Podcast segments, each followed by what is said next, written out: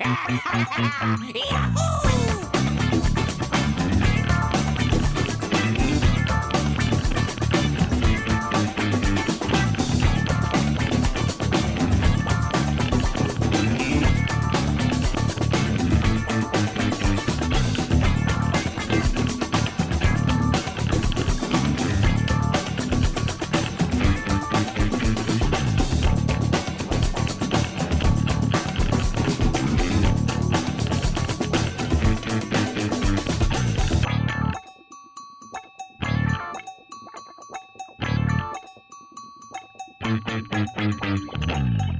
condensador de bits.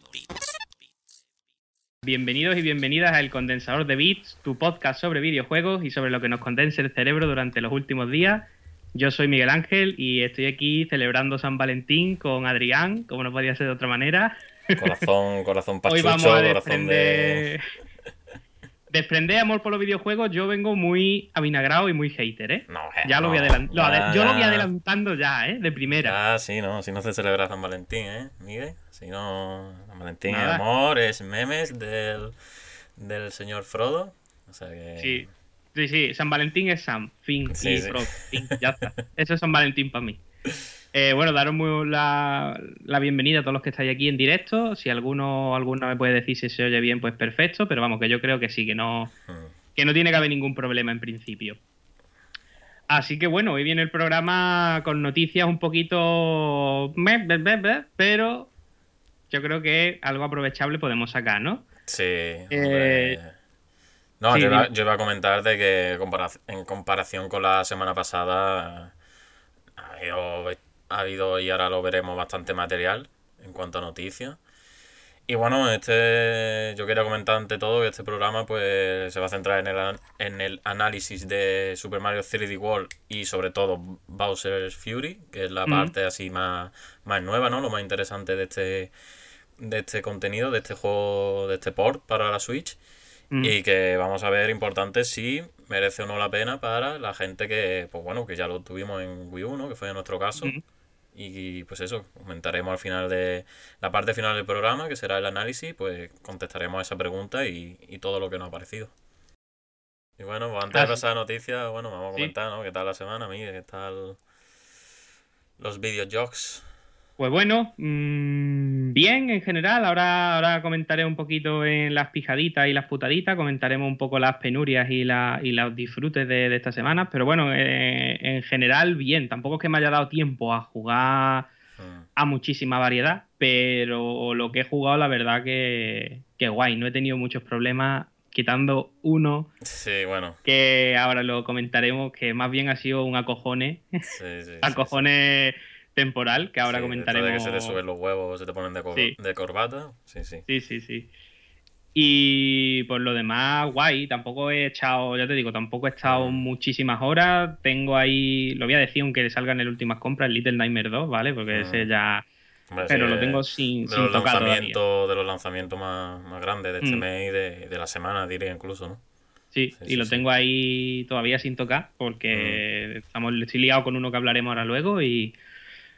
Y nada, ¿y tú qué? ¿Qué tal? sí bueno yo te iba a decir que para la gente que no sepa que hombre que Miguel pobre está estudiando es, es curra- es currante estudiante igual Mm. que yo pero bueno yo sé que tú tienes más más presión tienes bueno tienes más carga de trabajo no podría decirse Sí, bueno, y también que me van saliendo trabajillos por ahí fuera de los estudios y, Mm. y se acumula un poquillo la cosa. Pero Sí, bueno, sí, sí.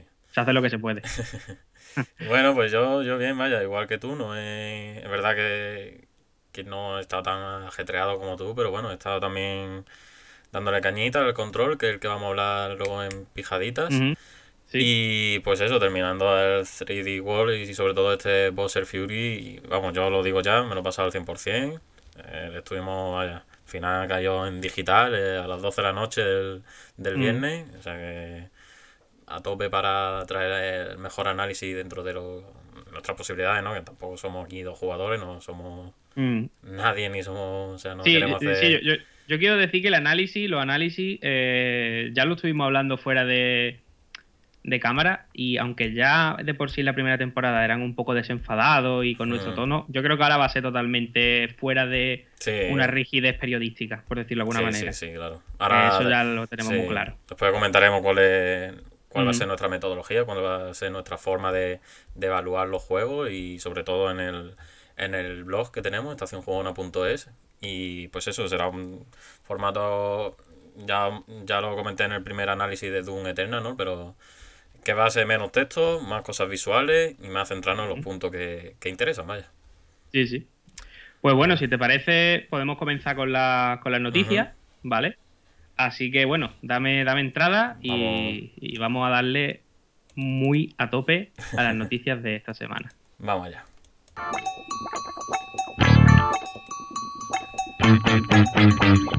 El condensador de bits.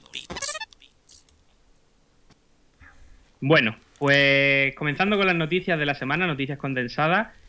Hoy vamos a destacar cinco noticias. No van a ser tampoco un gran bombazo ninguna de ellas, excepto para mí esta, que creo que es la más importante. Y bueno, habrá quien diga que no, pero para mí esta ha sido la más importante de la semana. Y es que por fin tenemos señales de vida de lo que viene siendo la serie, la adaptación eh, a personas, ¿no? De, de Last of Us por parte de HBO. Y en este caso tenemos que Pedro Pascal va a ser el que haga de Joel. Así es. Eh, esta fue una noticia que salió un poco después de unas cuantas falsas, ¿no? Que la Mm. gente ya empezó a levantar. "Oh, ¿Cómo va a meter este? ¿Cómo no sé qué? Ya, ya se empezó a mover la cosa y yo no sé si es que lanzaron primero las falsas para luego lanzar la verdadera Mm. y que la gente dijera, uy, qué pedazo de casting han cogido. o, o sí que al ver que se estaba liando una que no vea dijeron, vamos a sacarlo ya antes de Mm. que la gente se haga aquí películas. No sé cuál sería las dos. Pero bueno, ¿qué te ha parecido a ti la elección?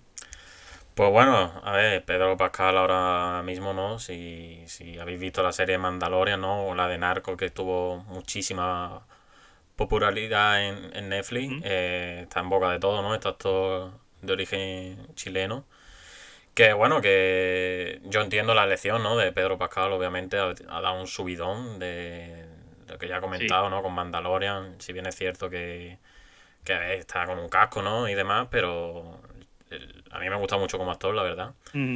Y bueno, estamos viendo un poco, ¿no? El fenómeno un poco como Tom Holland, ¿no? Y The Rock, que los Sí, o, actores... o, o Keanu Reeves, que Reeves, su, sí. su segunda juventud, ¿no? Ha tenido. Sí, Que, que le ha hecho un poco de daño Cyberpunk. un poquito, un poquito.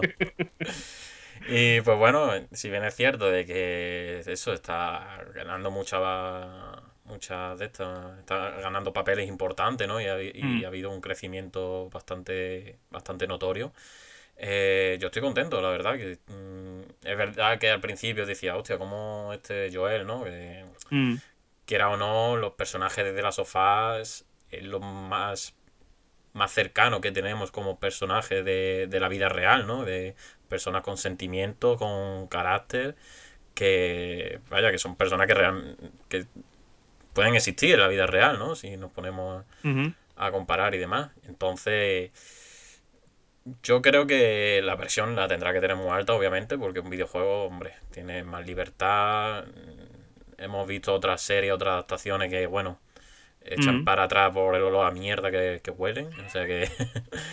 Pero yo totalmente, total confianza en Pedro Pascal y en HBO, que recordemos, Mm. para la gente que no lo sepa, el, el creador ¿no? de, de Chernobyl, esta serie también aclamada Mm. de, de HBO, si no me equivoco, eh, está participando en la serie, en el guion. O sea Sí. que, al igual que Nate Drummond, obviamente, guionista de, de la Mm. saga de la sofá. O sea que yo, Sí. vaya, no tengo.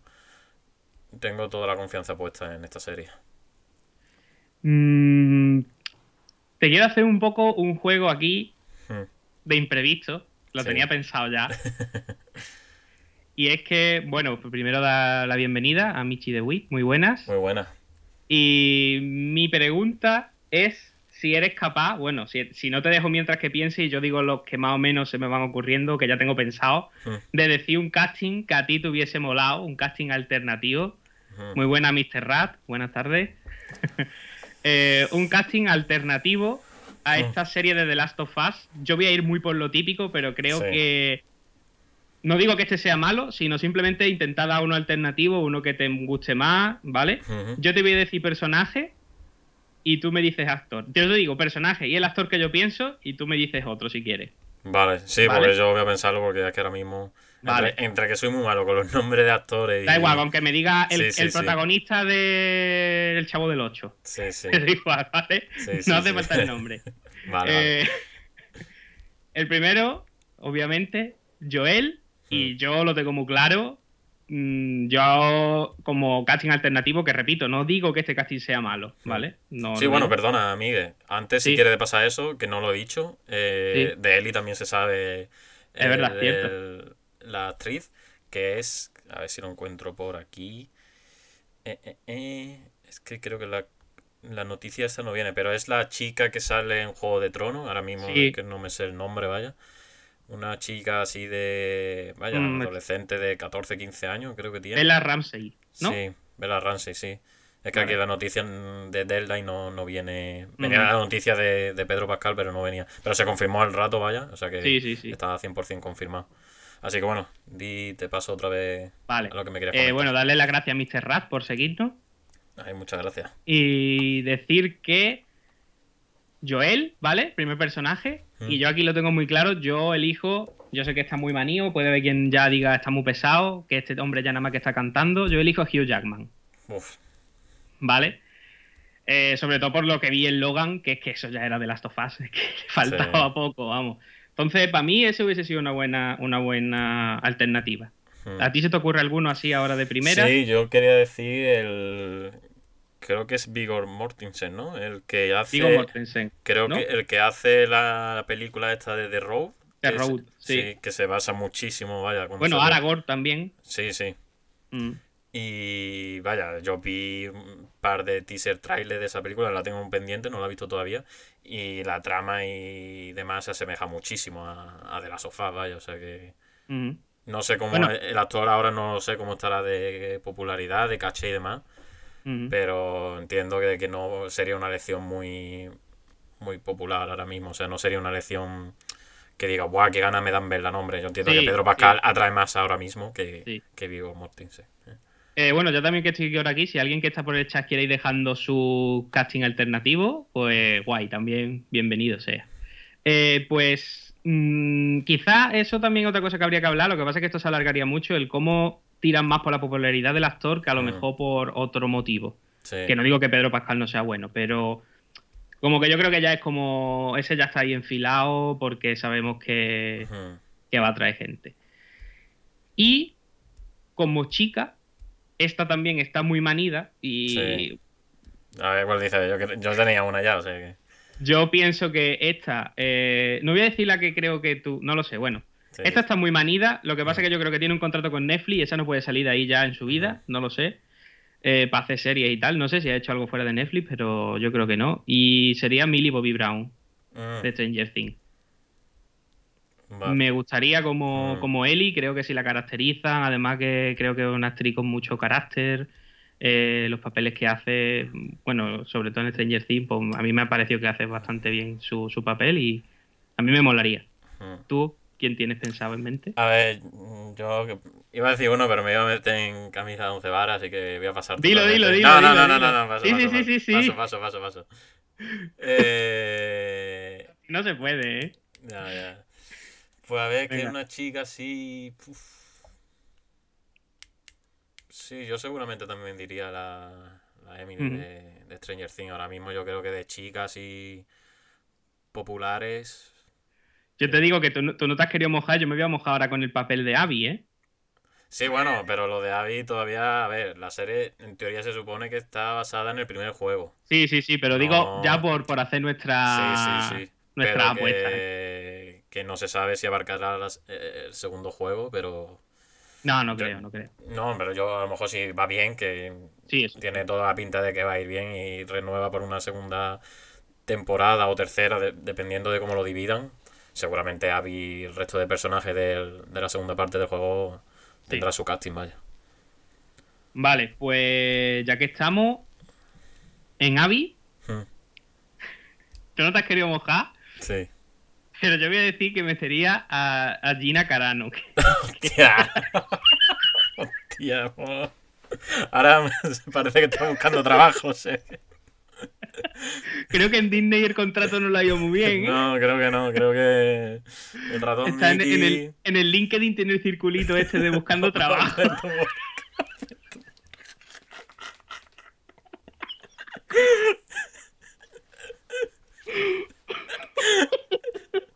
No, ve que Star Wars eh, ha dicho yo me aburrí de Star Wars, yo me voy a buscar nuevos retos porque no, no. No, aquí me están diciendo que me tengo que leer todos los libros y todas las No, cosas que hay para enterarme. Yo no, aquí no doy ya para más. Mucho, bueno, mucho. ¿tú cuál, cuál ves? Uy, que me ahogo. que ¿Cuál verías tú como Abby? Una Sí. chica fuerte así. Hombre, pues mira. No sé si conoce a Ronda Rousey, que es una antigua luchadora de UFC. Lo que pasa es que ahora mismo está metido en temas de wrestling, se metió en este último año a, a luchar para WWE. O sea, está más centrada en el wrestling que en el, la UFC en sí. Lo que pasa es que ahora ha sido madre. Entonces, pero vaya, tuvo su par de apariciones en películas y demás. Y Sí, yo la he visto en UFC. sí, sí. Ahora que estoy buscando, porque no Mm. me sé el nombre, he buscado foto aquí, lo estoy viendo. Sí, yo la he visto en UFC, de cuando sí, te dije pero que. estuvo, Mm. tuvo un par de apariciones en películas y demás. Y hombre, ya no sé si optarán por un personaje así fuerte, que obviamente debería serlo, ¿no? Para la caracterización. O tirarán a alguien con, pues eso, alguien que sepa de, de cine y demás y que esté fuerte para el papel, como, como tú decías, esta la Mandalorian, pero bueno, supongo que buscarán a alguien del tipo de ahí, UFC, wrestling, cualquier cosa. Vale, eh, por no meternos mucho más, si te parece, decimos un par de personajes más que salen en el primer juego, ¿vale? No, no nos vamos a meter en el segundo. He querido decir Abby porque creo que Abby. Vale, yo voy a poner esta imagen que la vi de un fan main que yo creo que nos puede dar una idea de cómo puede ser la serie y Sí, sí, no sí. pinta sí. mal, ¿eh? O sea que No, no, no. no. aquí para Pedro es verdad que a ver, que no tenemos muy visto, ¿no? De, de narco y demás, pero que vaya, esto lo ponen la, la barbita, la, la camisa de esta de Joel, ¿no? Que Joel tampoco es que sea un personaje muy difícil de, de hacer, o sea que Mm. sobre todo la, la chica que ve, de Bella Ramsey de, de, de Ellie es que es 1-1, eh. Para mí es Mm. acertadísimo. No, no, sí, yo no digo que no. O sea, aquí estamos un poco por, por ver a ver qué se nos ocurría. Tess del primer Mm. juego, que es la mujer que va acompañando a Joel y a Ellie. Sí, cierto. Uf, este es complicadete, ¿eh? Mm, A ver, yo he estado viendo estos días eh, Box de Netflix, a ciegas, que salía... Ay, se me ha ido el nombre de esta mujer. Lo voy a buscar, es que se me ha ido el nombre, tío. Mm, Sandra Bullock era... Eh, me parece que sí, ¿no? Sí, Pues a mí Sandra Bullock en ese papel me gustaría. Yo sé que es una actriz que mucha gente le tiene tirria y qué tal. Que por cierto, la de Bird Box o a ciega, muy recomendada que el que no lo haya visto, porque además tiene ese toque de Last of Us poca- posapocalíptico y tal. Hay una escena que parece el inicio del primer juego tal cual. Así que todo el que le guste este rollo se lo recomiendo y después de haberla visto en esta peli, a mí me, a mí me molaría como, como Tess. Ujú. No, yo me esperaré porque es que ya te digo, no... A ciencia cierta no sé hasta dónde van a Mm. marcar la serie. Imagino que irán Ya. confirmando más casos, o sea que... Sí, que, o que lo mismo tiran por otro lado, Claro, que claro, no que no, que ver y, y que aquí no estamos tirando aquí al pisto y a lo mejor ni Sí, salen sí, sí. o sudan de ellos, o sea que... Que aquí estamos totalmente bueno. por... Y Mm. bueno, pues un poco para cerrar este bloque de, de, peli- de series y películas, que había otra gran noticia que te la he traído a ti escondida. Escondido, ¿Qué, tú. qué- qué te parece esto? ¿Qué te parece la lección de, de la A ver. película de Borderlands? de Jack Black? el fotograma, hostia.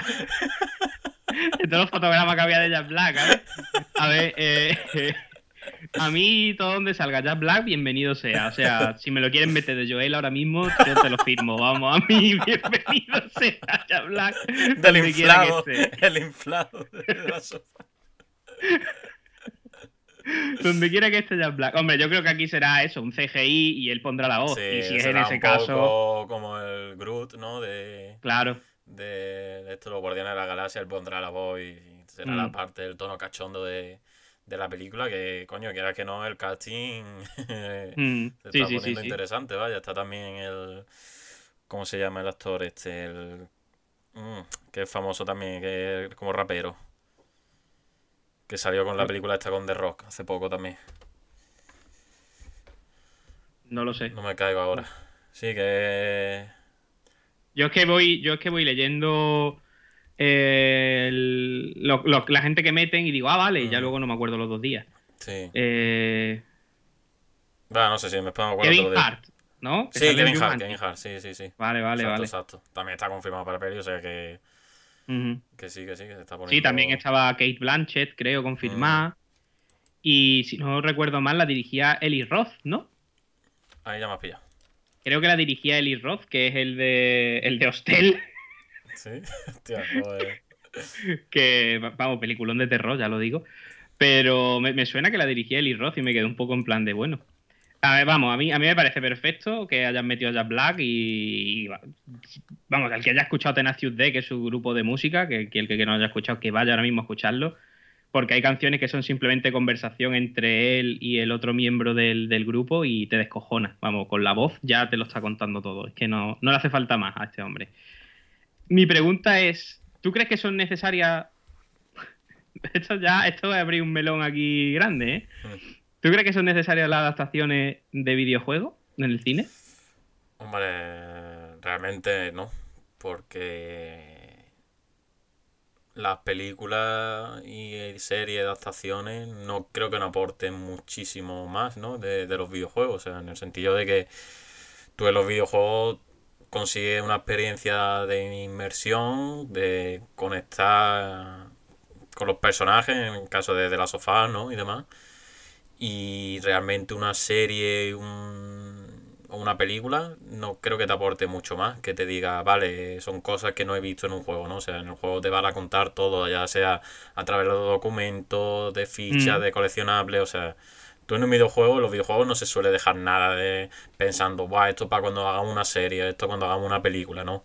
En un videojuego te lo cuentan todo, es verdad que luego puede existir una novela, si quieren expandir el Ujú. mundo y demás, pero que no van con vistas de, de éxito para buscar una película, ¿no? O sea que- Pero claro, lo mismo podría decirte alguien que sea que esté tan metido a lo mejor en el mundo de los cómics como tú en el de los videojuegos. Claro, sí, sí, sí. y claro, es que ahí, ahí está el dilema Hmm. de que yo creo, o sea, mi opinión es que no es necesaria para los que nos gustan los videojuegos, pero quizás para aquel que no juega videojuegos, mm, no es que sea necesario, pero sí que a lo mejor le va a aportar, le va a contar una historia que no hubiese visto Claro, en ningún momento porque no va a consumir videojuegos. claro, sí, realmente las series y películas de videojuegos realmente están pensadas para atraer a ese público que no juega videojuegos, Mm. ¿no? Están, eso, si vemos eh, The Witcher, eh, The Last of Us ahora, eh, hay otra más que se estaba preparando. Bueno, o sea que ahora mismo este boom de series, adaptaciones Sonic de 2. videojuegos.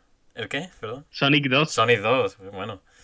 Que realmente está hecho para atraer al público eso, que no juega videojuegos y ha escuchado de algún lado de que ha conseguido muchos premios, ¿no? Como The Witcher en su día, que consiguió arrasar en, en premios y nominaciones. Y claro, a lo mejor dice, vale, pero eso que es un juego que dura 100 horas, es un juego que dura 120, ¿no? Y entonces, claro, hay mucha gente que se quiere meter en la historia, que lo quiere vivir o, o decir, vale, porque están hablando todo el mundo de esto? Y pues esta serie y estas películas, pues yo creo que están hechos para eso, para ese yo- público. Yo creo que el gran problema de las adaptaciones de videojuegos, ¿vale? Ya pasamos de noticias porque es que aquí esto da para un pro- para mí me da para un programa entero, sí, ¿eh? Yo te lo digo ya. Esto sí, cuando quieras hablar un especial, todas las adaptaciones de peli en, eh, de videojuegos en el cine, las repasamos una a una y soltamos mierda y tal, esto a mí me da para un especial largo. Pues yo creo que el gran problema de, de las adaptaciones es cuando tratan de adaptar un juego Ujú. que no se basa, que su punto fuerte o troncal no es la narrativa. Que tiene elementos narrativos que te pueden encantar los personajes, te pueden encantar cómo actúan, pero no es su punto fuerte. Eso quizá a lo mejor, en, por decir un caso aquí, en Borderlands, no Mm. digo que no tenga historia, no digo que no tenga mundo, Ujú. pero no creo que sea una historia ni un mundo hecho para ser contado en dos horas de una, de una manera condensada con una historia que tenga un planteamiento nudo y desenlace sino que Borderlands pues se va desarrollando a través de sus mini historias con sus misiones conoces a personajes Claro. o va enriqueciendo todo el mundo y tú te vas metiendo dentro de ese universo Ujú. Sí que es verdad que de Last of Us sí que lo veo. Sí que Sí. lo veo como una adaptación muy posible porque mm, si Sí. tú coges mucho de, lo, de la cinemática y la haces uno a uno en el cine, Sí, ya es, está. Es pu- pura narrativa, claro. Exacto. Mm. Pero el problema viene eso, cuando tratas de adaptar algún juego que su historia es. No es compatible con la forma de que como se cuenta en la historia a través del cine. ¿Vale? Que es lo que puede pasar a lo mejor. O, o directamente no tiene una historia que dé para una peli. Como puede pasar con. Super Mario. Como puede pasar con Street Fighter cuando hicieron la película de Street Fighter.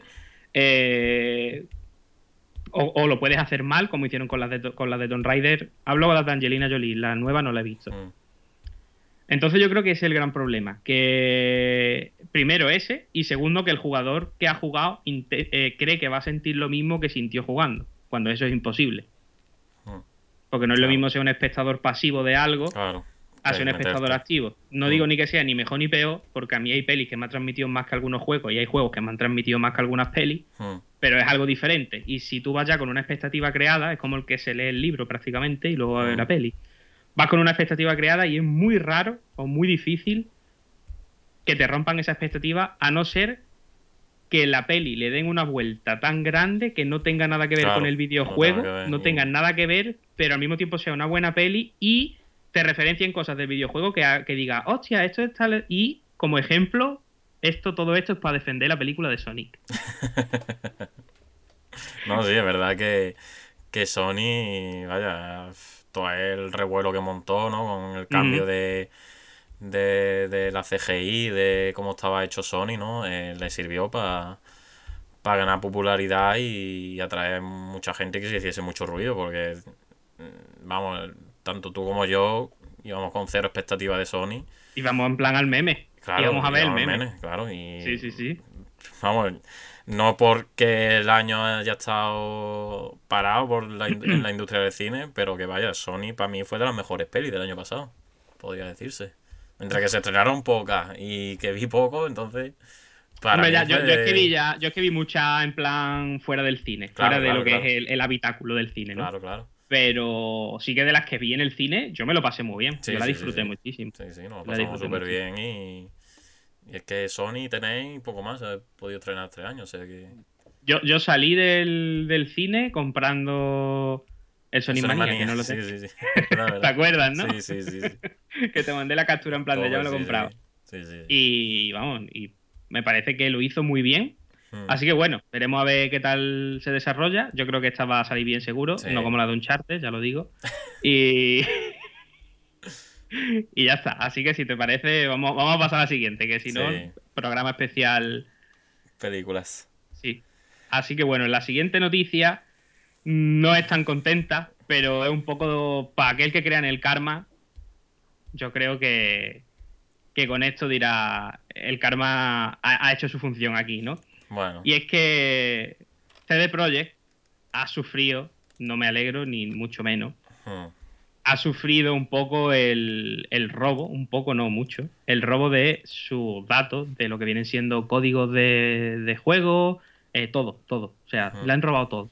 Han entrado, le han desvalijado la empresa entera y creo que estaban pidiéndole como una especie de rescate o algo así, ¿no? Si no me equivoco. Sí, bueno, para comentar un poco la noticia por encima, esto Mm. fue el, el martes, creo, por la mañana, si todo me falla aquí, 9 de febrero, sí, martes por la mañana. Pues eso, lanzaron un comunicado en Twitter oficial de que eso, de que se había convertido en víctima de un ciberataque. Vamos, lo podéis ver aquí, pusieron, fueron totalmente transparentes. Sí. Eh, pues eso, de que una serie de, de hackers pues le robaron información de sobre todo los códigos de Cyberpunk de Witcher 3, que es la versión esta que se estaba preparando para Mm. Next Gen, para PlayStation 5 y Xbox Series X. Y el Went, que es este juego de, de cartas, si no me equivoco, ¿no? Sí. Y entonces, de hecho, pues, el de Went lo publicaron, creo, ¿eh? sí, Sí. pues eso, al parecer pues robaron el código, entonces son códigos que directamente pues los desarrolladores, ¿no? Pues ya sean desarrolladores que estén empezando o que quieran hacer un calco de Cyberpunk, de Witcher Mm. 3, pues podrían comprarlo y De Cyberpunk no creo que quiera mucha gente hacer el calco, ¿eh? bueno, pero No, Cyberpunk no, sí, sí, hay muchísimas cosas aprovechables. muchísima y- información y muchos sí, sí. assets y muchas cosas que Mucho trabajo detrás, Claro, mucho dinero, mucho inversión. trabajo de todos estos años, es que es la vida casi entera de CD Projekt. Pues Mm. entonces eso, eh, jodieron su, su sistema de seguridad y al parecer lo pusieron en una subasta eh, Mm. a los días posteriores. Y al parecer hay un rumor por ahí haciendo run run entre la comunidad de que al parecer compraron. O sea, los, los hackers creo que lo pusieron a la venta, si no leí mal, por 7 millones. No sé si de. Sí, los han, los han vendido ya, ¿eh? Sí, lo vendieron, vaya, tuvieron un comprador. Y está el run run ahí de que ha sido la misma CD Projekt, pero todavía no hay nada confirmado. Pero ni, pero, eh, ni ellos han dicho nada, ni. O sea que alguien, alguien tiene en posesión, no sabemos si la misma CD Projekt o alguien que. Pero es una estupidez comprar tú tu código. eh, o sea, ¿para qué lo compras si ellos lo siguen teniendo? Claro, pero un poco se dice este rumor, ¿no? Que es para que no se propaguen y que la persona que lo haya comprado pues lo comparta y que haya Mm, copia de mm. The Witcher, haya copia de CD Projekt, porque eh, a ver, que esto suele pasar mucho. O sea, es Mm. verdad que está el tema del copyright, ¿no? Y to- todos los derechos reservados. Pero, por ejemplo, hay países como en China o en Asia que allí el copyright se las pelan, vaya, que Sí. te sacan una aplicación del, del Wen, le pone One y te lo sacan como nuevo, vaya, o sea que esta gente se la pelan. O sea que. La típica mochila esta que pone.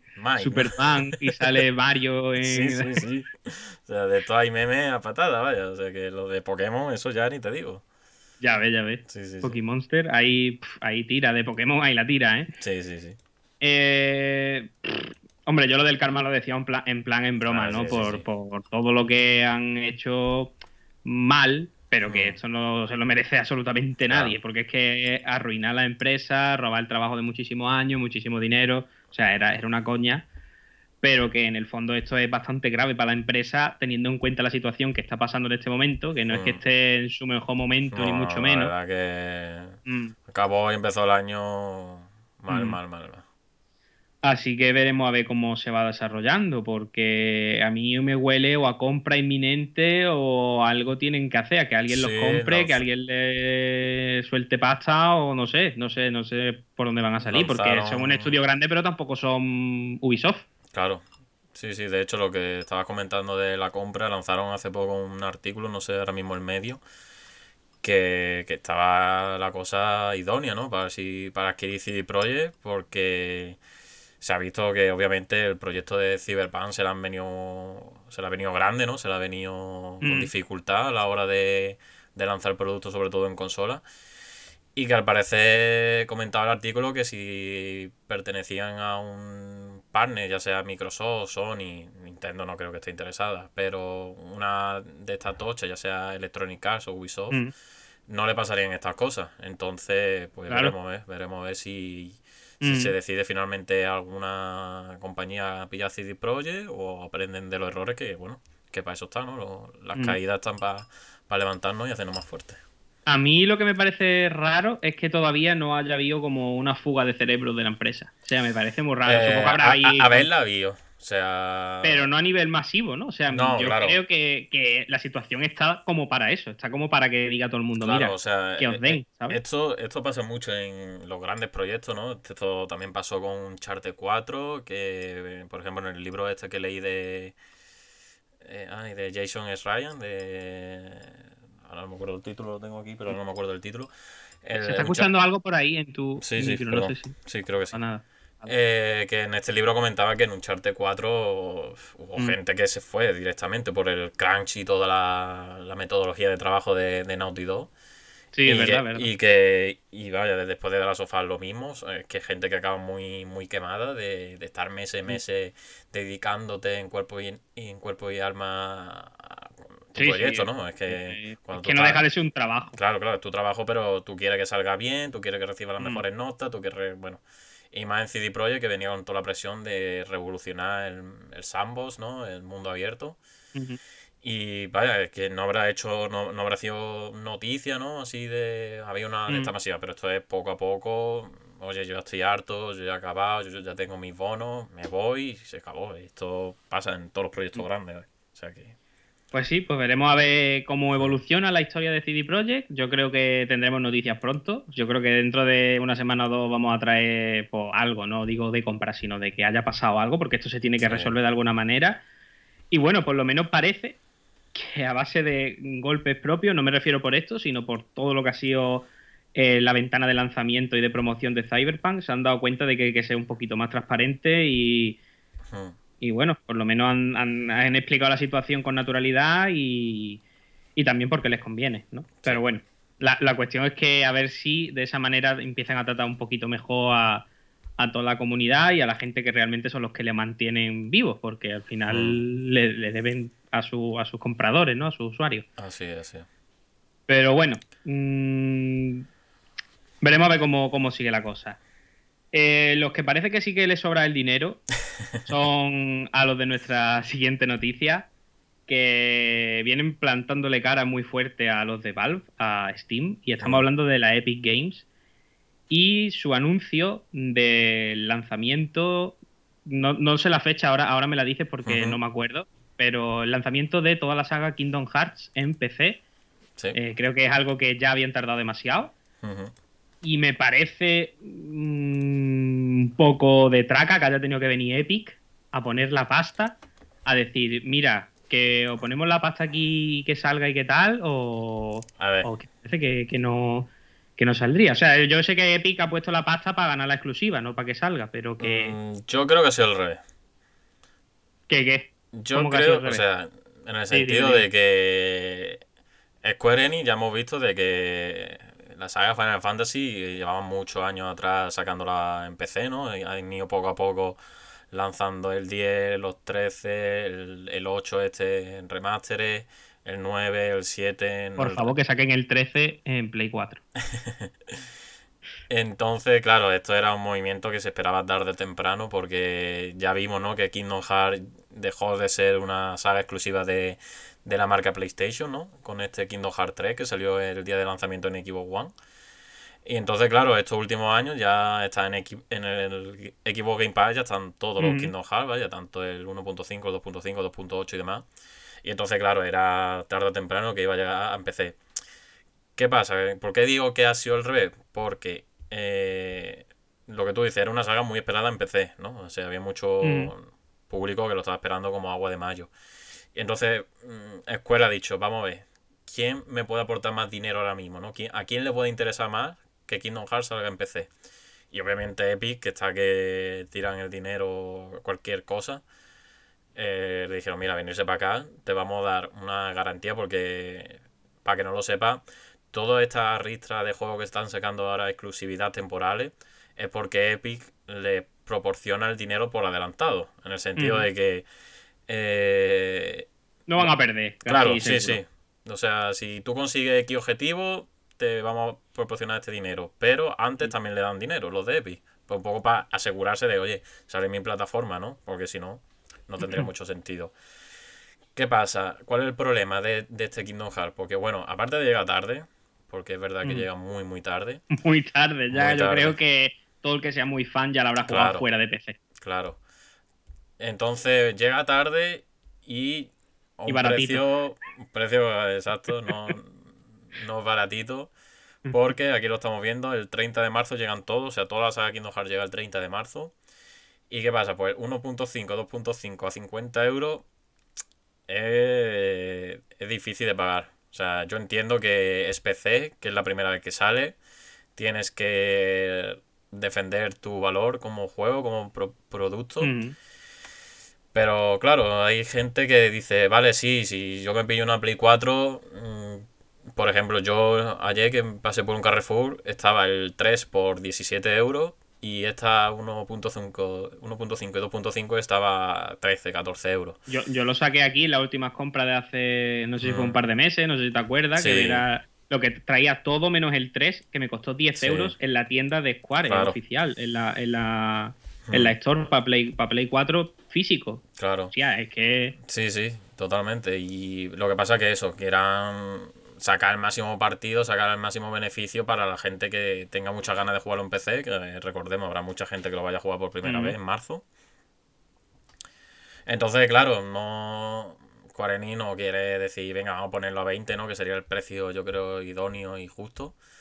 Pero al fin y al cabo esto es Quareni y Disney. O sea que esto también, quiero no, Disney está ahí atrás. Disney le gusta mucho el color verde de, los dólares, entonces claro. La cuestión es que aquí siempre tenemos ganas de echarle la culpa a Disney. claro, claro, todo es culpa, todo es culpa del señor Mickey Mouse. Y bueno, pues eso, yo creo que la noticia es fantástica, ¿no? Quitando lo del precio y demás, la noticia es fantástica, que al fin los juegos yo creo que con el paso de los años ya cada vez serán menos exclusivos, serán menos mm. Pensados para una sola consola y que bueno, que, que para el que no se haya iniciado nunca yo la recomiendo. Es verdad que el 3, pues bueno, yo creo que la espera no mereció la pena, pero que es una saga fantástica. Si os gusta eh, Final Fantasy y os gusta Disney, iros de cabeza porque tenéis una trama bastante interesante y bastante fumeta. O sea que para que les gustan las tramas así complicadas, eh, tenéis juegos para rato. Vale. Eh, yo creo que ha sido un poco una estrategia buena y mala, o sea, al mismo tiempo. Tú tienes ganas de traerte usuarios para Epic, porque está claro que es lo que quieren, ¿no? Es lo que quiere luchar contra Steam, que tiene prácticamente un monopolio en PC, mm, es la verdad. Habrá usuarios divididos y tal, pero al final la gran mayoría está en Steam. Te quieres traer usuarios a Epic, perfecto. Estás regalando juegos gratis cada 2x3, perfecto. Coges exclusivas, perfecto. Pero la gente no va a pagar 50 euros ahora mismo ah. por cada juego. Es que así, es que no. Es que sabiendo más el usuario de PC que te metes en páginas de claves, te metes en las rebajas, te metes en los propios juegos gratis de Epic, pues dicen, mira, tengo no sé cuántos juegos por jugar, porque es que es así, me da igual esperarme, porque esto al final bajará y si no, cuando pase a Steam, que creo que la exclusiva será temporal, supongo. Sí, temporal, sí. Por eso, cuando pase a Steam, ya me espero un poco mm. más y sale una clave de terceros y me pillo la clave. y... o seguramente la práctica que está haciendo Epi, ¿no? Al cabo de 15 meses regalarlo. O sea que También. seguramente el pack 1.5 y 2.5 seguramente acaben en una semana de esta de juego gratuito. O sea que. Entonces no entiendo muy bien. Yo sé que esto no es culpa de, Epic como tal. No creo que sea Epic la que establece el precio. Pero si tú lo que quieres, un juego ya que está prácticamente todo vendido, o sea, lo que ya tenías que vender con Kingdom Hearts ya lo has vendido. Pues procura maximizar los beneficios, porque el coste ya está. Ya está sí, está el coste ya está. Claro, claro. Exacto.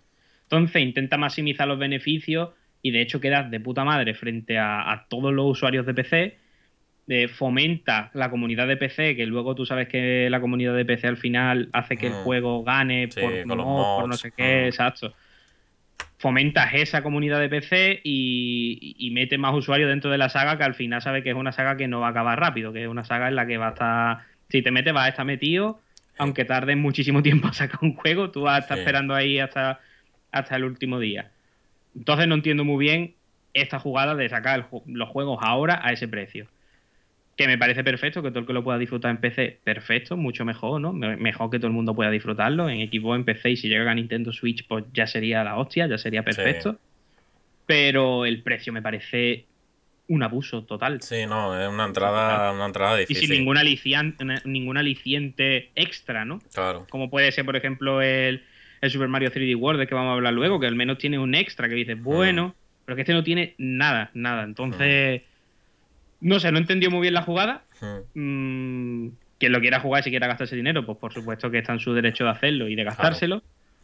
Pero que esto está claro que dentro de, nada va a estar más barato, va a ser fácil de, conseguir mm, a un precio tirado, porque es que esto va a bajar rápido, es que estoy seguro. Y, no sé realmente entonces cuál ha sido la estrategia. Es como decir, tenemos la exclusiva temporal, pero cuando se nos acabe la exclusiva ya la tendréis un poquito más barato. Que viene a ser eso. Entonces, no sé. no, sé. no es pillar a gente. O sea, pillar a gente que tenga muchísimas ganas de jugar en PC y, que esté ahí caliente y diga, venga, no aguanto más, ¿sabes? O sea, tengo ganas de jugar en PC porque van a hablar muy bien de ella, no he tenido acceso, no he tenido consola por lo que sea. Y pues eso, va a la novedad, va a pillar público que queda que no lo ha jugado. O sea, no, esto no tiene más. No tiene más. Es que yo, yo, lo veo muy difícil porque encima yo creo que el que estará más caliente por jugarlo en PC será el que lo haya jugado en consola y ahora tenga un PC tocho. Yo creo que va a ser más caliente ese que el que no haya jugado. Sí, sí, puede ser, puede ser, claro. Y el que lo tenga en consola yo no creo que se vaya a gastar ahora mismo lo que vale todos los juegos. No, no, no. no, tiene sentido, vaya. Una noticia un poco agridulce para mí, en, resumen. Un poco raruna. Y bueno, esto que no lo hemos comentado, esto fue un evento, se anunció en un evento de, Epic y tenemos imágenes de lo, cómo se quedó la gente cuando se anunció el precio, ¿no? de los Kingdom Que bueno, que si no lo habéis visto, el evento fue un puto desastre porque no sé qué le pasó a Epi, mucho un Real 5. Se gastaron toda la pasta en la licencia del Kingdom Hearts. Disney pidió pasta, dijo, ¿queréis la exclusiva? Trae para acá. Pues entonces, no, ese día no pagó internet, no pagaron el. Estaba con los datos, se le fue el tiró de los datos. y fue, vaya, fue una, de esto, era, sí, como un vídeo ya grabado, ¿no? Como si puede ser un Nintendo Direct o lo que sea. Y eso anunciando pues próximas licencias que van a llegar a en exclusiva a la tienda de Epic, ¿no? Que se anunció hasta aquí en Hearts, pero todo lo que era el vídeo y demás iba a trompicones, iba así, vaya. Y es verdad que luego mejoró en la parte final, pero fue un absoluto desastre. O sea, todo el mundo. Es verdad que esto no era un evento así tocho, ¿no? Pero era lo único que hay ahora en estos comienzos del año. Entonces, claro, estaban todos los ojos puestos en él. Y fue un poco poco desastrillo, pero bueno. Un poco el de la clase online que se le va el wifi a la clase. Totalmente, vaya. Eh, bueno, vamos a pasar a la siguiente noticia porque si no voy a empezar aquí con otra cosa que no. Eh, vamos a hablar de la siguiente, que sí que creo que es una buena noticia y creo que aquí ya no hay nada donde sacar nada malo. Que viene a ser el. ¿Qué ha pasado? No, tú sigue, tú sigue, tú sigue. Vale, vale. No, es que aquí pone algo de que alguien ha, de que alguien ha expulsado a un, a un a una persona de aquí. Hostia. No sé por qué. por eso te he dicho que, qué ha pasado. O sea, no. El... No de las mayúsculas, no hace falta gritar. el se ha vuelto loco. ¿Qué le pasa? ¿Qué le pasa a no, sé, no sé lo que ha pasado aquí de repente, las mayúsculas. Vale, vale. el que relaje un poco. Sí, sí, relaja Trilla, cabrón. No sé hasta qué viene. Nada, no somos aquí primerizo en Streetlight y. Sí, ya que habrá algo activado y alguien se habrá, vuelto loco. Mil, mil perdones. es que claro, es que por eso me ha cortado, porque he leído aquí esto y, y bueno, vamos, Streetlight veremos a ver. Eh, menos mal que no, que no, no silencia a nosotros cuando chillemos o algo, si no, no, no, eh. Eh, no me puedo reír con energía, están diciendo por los comentarios. Ya, ya, ya, tú ponlo en mayúscula en, minúscula y luego ponete paréntesis con energía. bueno, vamos a la siguiente noticia, que me enrollo. Que se viene, que se viene el crash. El crash se viene para todos lados, que es lo que estábamos hablando. Mm. Eh, y encima, con actualización gratuita para aquellos que tengan Crash Bandicoot 4, viene a la plataforma de nueva generación. Con actualización gratuita para aquellos que tienen el, el juego ya en, en consolas de anterior generación. Y venía también en. Ahí. Ayúdame, que se me está yendo. Eh, aparte de en consolas de nueva generación. En Nintendo Switch. eso. que se me, se me, había ido. Aparte de venir con nueva consola de nueva generación, también lo tendremos en Nintendo Switch, que también han salido ya algunos vídeos y algunas imágenes. Y bueno, me pareció muy raro viniendo de Activision que tuviésemos un parche gratuito, la verdad. Sí, claro, esto, esto lo hemos comentado entre nosotros, ¿no? Nos ha sorprendido por eso mismo, ¿no? Venimos de, de otros juegos que vienen anunciando ediciones especiales, un par de cositas por aquí y por allá para justificar un cambio de versión, ¿no? Y pasar otra vez por caja. Y bueno, pues esto es una buenísima noticia porque, claro, gente que. Esto es lo mismo un poco como el Judgment, ¿no? Que comentamos mm. la semana pasada. Gente que la apoyamos en su día, pues. bienvenida de que tengamos una utilización gratis, que no implique pasar por caja otra vez. y, pues nada, pues ahí estaremos, ¿no? las novedades principalmente 4K 60. O sea, esto mm. es, yo creo que es lo mejor, porque si bien es cierto que en PS4 Pro, ¿no? Si no, corrígeme, era ya 60 FPS, pero en la, PS en la PS4 FAT, ¿no? O sea, yo no lo jugué no, no, no. y se notaba, ¿eh? Sí, tú me comentaste que se notaba. Mm. Y claro, pues el, el cambio eh, de resolución, ¿no? De, de FPS, pues obviamente en un juego de plataforma se agradece. Y bueno, lo que tú has dicho de Nintendo Switch, lo que han hecho es, eh, no es el mismo juego exactamente, o sea, no es que hayan como bajado los gráficos, ¿no? Que se suele. Mm. Una práctica habitual que se suele hacer para sacar una versión de, Nintendo Switch. Sino al parecer lo que han hecho es como cambiar los modelados. O sea, son mm. modelados con menos level of detail, ¿no? De esto que detalles y demás. Y un poco que parece como más cartoon. Entonces, la foto, imagen que te pasé esa, que hablamos entre nosotros, era pues eso, otro modelado totalmente diferente. No es que le hayan bajado la calidad gráfica y ala. Y aparece creo que va, si no me equivoco, a 1080-30 en dock y 720-30 en, en portátil. O sea que dentro de lo que cabe de, lo que es Switch, está perfecto, vaya. Hombre, la verdad que yo veo muy bien esto de adaptar el juego a Switch, visto que, bueno, que el hardware de Switch pues esté quedando un pelín atrás, ¿no? Y, hay que adaptarlo a, a, ese hardware. La verdad que me parece bien y saco a colación de nuevo lo de antes. ¿Dónde está Kingdom Hearts para Switch? Sí, sí, sí. Que yo creo que va a ser un poco el estirar la ventana de vender todo lo que puedan y luego saldrá en Switch, como han hecho muchos juegos, como, como ha hecho incluso este Crash, que podría haber salido directamente en Switch, ya que ya que estamos hablando de él, ¿no? Sí. Sí, o sea, eh, yo, lo de Kingdom Hearts es una cosa que no... lo, explicó Nomura, creo que fue en una entrevista, que decía de que la Switch no podía tirar Kingdom Hearts. Digo, vamos, a ver, que es un juego de Play 3. O sea, mm. el Kingdom Hearts este de Play 2 incluso, ¿no? No, no, pero este es versión 1.5, 2.5 es de Play 3. Sí, sí, sí. sí, que, me está contando Nomura que no puede tirar la Switch. Mm. Eso. Pero bueno. Y pues si, si tira la Astral Chain, puede tirar eso. ¿eh? Totalmente. que, no sé, vaya.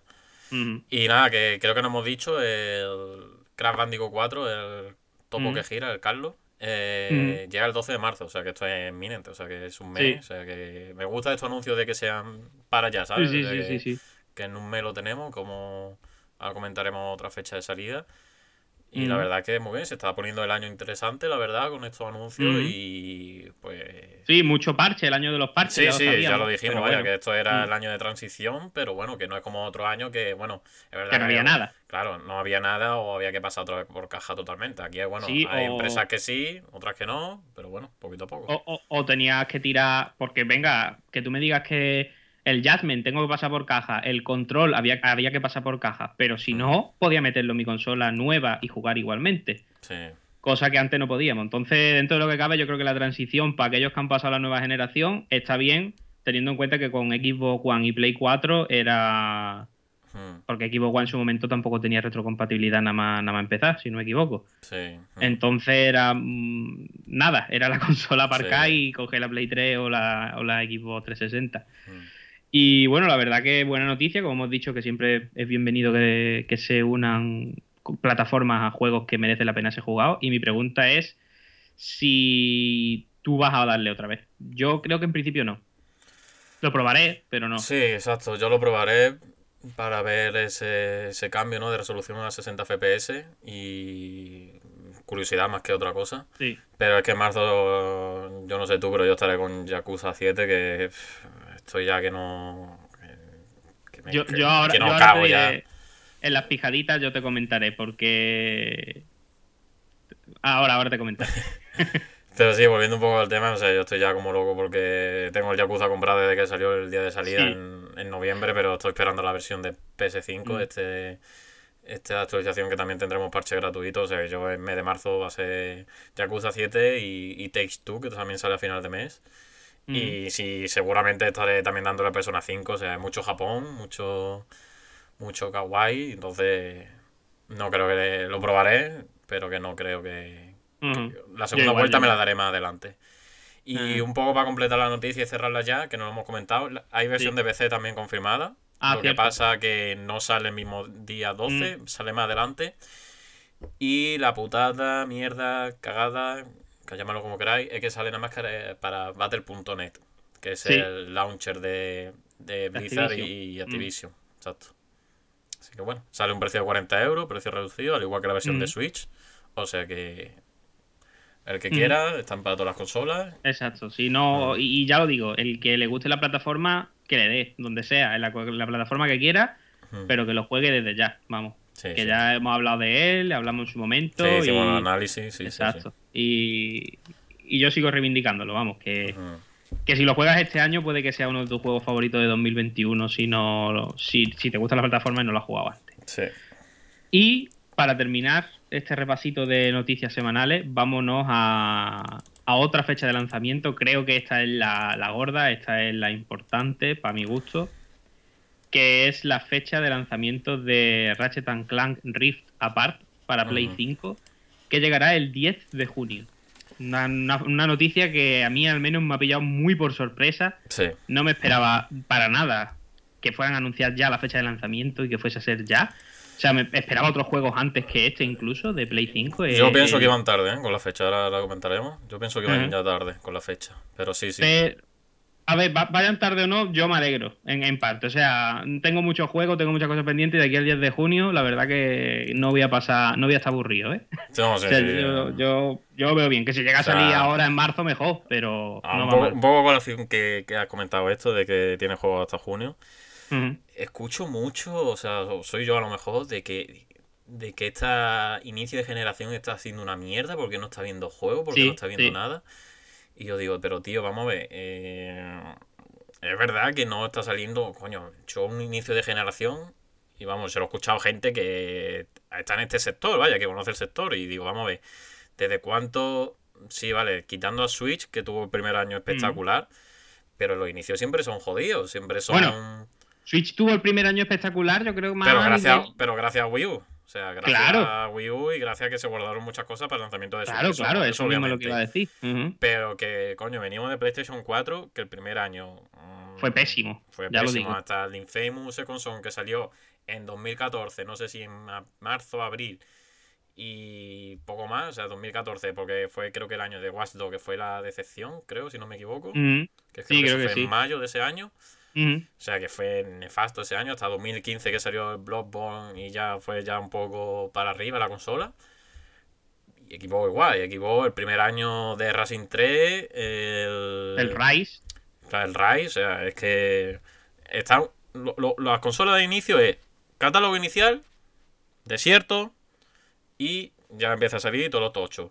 Pero vamos, no me compare que estos primeros momentos que hemos dicho que, vale, es verdad que salen parches, salen cosas salen cosas de anterior generación, pero todo no te puede dar tiempo a jugar. O sea, siempre tiene. No, no, no, no, Siempre has tenido algo de, de catálogo que te falte por jugar o cosas que has ido dejando. Y, A ver, a ver, a no ser que sea una persona con mucho tiempo libre Claro, o que claro. le dedique mucha hora, que bueno, eso ya no me meto, Sí, pero eso, sí, sí, si juegas una media más o menos mm, Normal, normal, o sea, tampoco claro. voy a decir normal, porque para cada uno algo será normal, pero bueno, una media mm, que te permita, o sea, que tengas tu tiempo de ocio dentro del tiempo de ocupación, ¿sabes? Claro, que, claro. que al final es eso. Si, si, si no estás ocupado con nada, pues bueno, te puedes tirar Pero 12 que horas jugando que no pasa jugar, nada, vamos. Siempre, hay cosas para jugar. Pero- o sea, aquí que- Pero, No- tío, es que, es que si tú miras el catálogo de Play 5, por ejemplo, lanzamiento, Demon Soul, Sackboy, Assassin's Creed, Immortal Phoenix Rising, Spider-Man. Spider-Man, es Watch que... Sí, sí, es que hay cosas, siempre hay cosas para jugar. O sea, que no entiendo la queja esta de no hay juegos, no hay. Y aquí fue, coño, acaba de salir ahora The Medium. O sea, es que no sé, no entiendo. sí, no- sí, no- sí. no. Son cosas que no. Vaya, yo tengo. Esto ya es historia mía. Yo tengo. Yo para la hora de decidir los juegos que me voy a comprar, pues tengo en el Google Notes este, creo.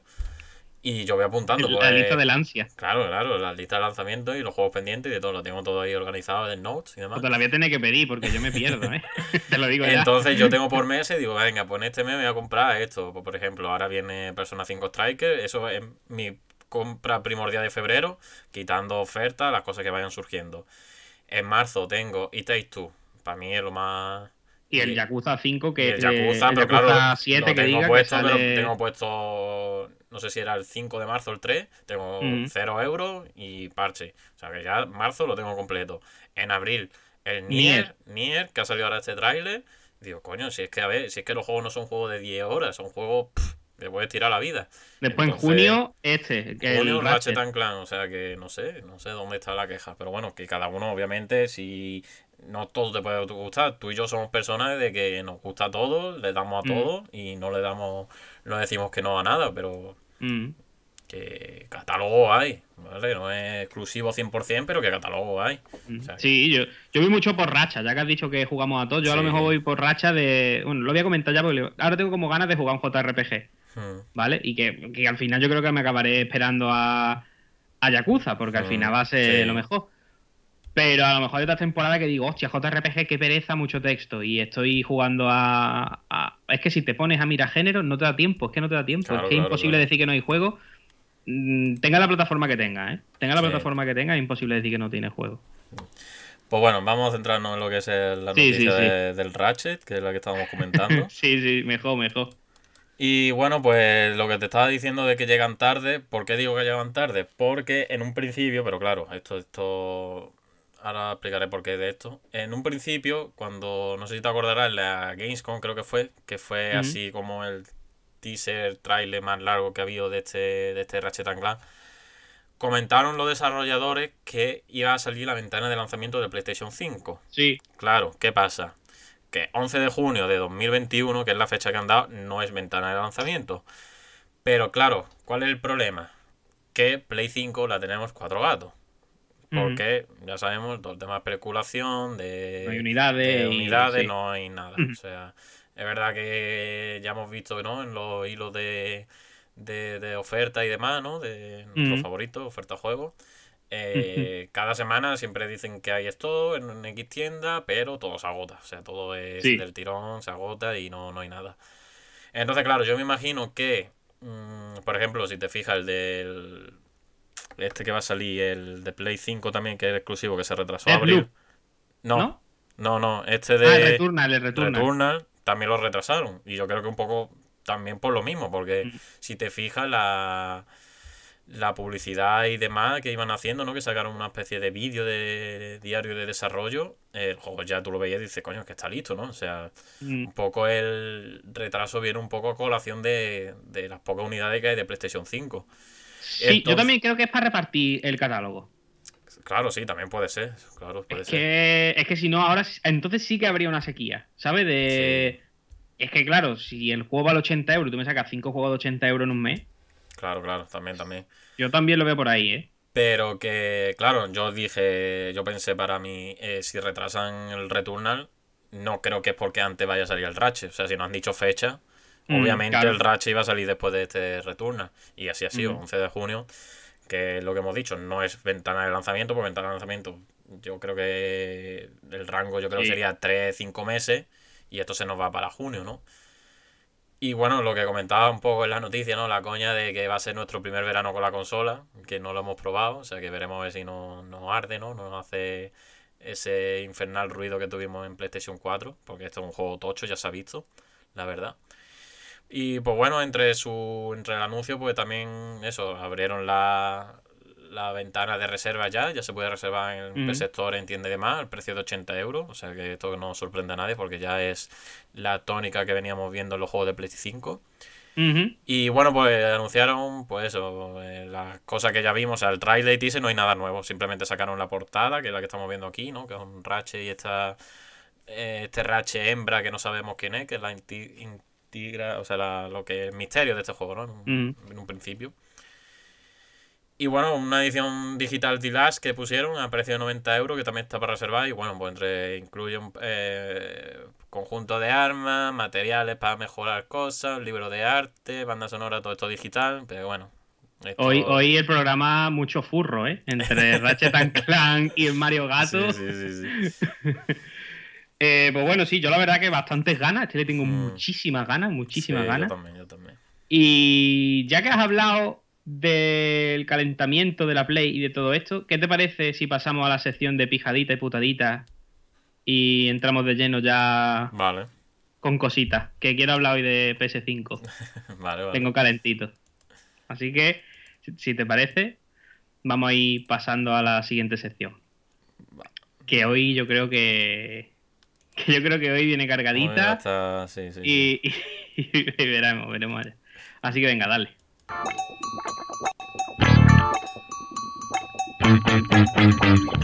El condensador de bits. Bueno, pues pasamos a la sección de pijaditas y putaditas, que es esa sección en la que hablamos de lo que nos ha pasado a lo largo de la semana, de esas pijaditas, esas cositas bonitas, esas cositas que te, que te despiertan un poquito la ilusión, esas tonterías, y las putaditas que te, te joden el día totalmente y, y, al final son tonterías, ¿no? Porque por eso este nivel no, no nos bajo de la vida, pero, pero sí que, que, fastidian, ¿no? Así que bueno, yo, ya, yo es que ya estoy un poco caliente cuando has nombrado las cosas de Play 5, así que si te parece voy a hablar de una de las cosas de Play 5 que me han molestado, que no te la he dicho fuera de de pantalla, ¿vale? No te la he dicho esta fuera de, fuera de micro, que es el sonido del co- coil wine este que tiene la Play 5, Ujú. el mío mm, creo que es de los que suenan muy fuerte. Sí.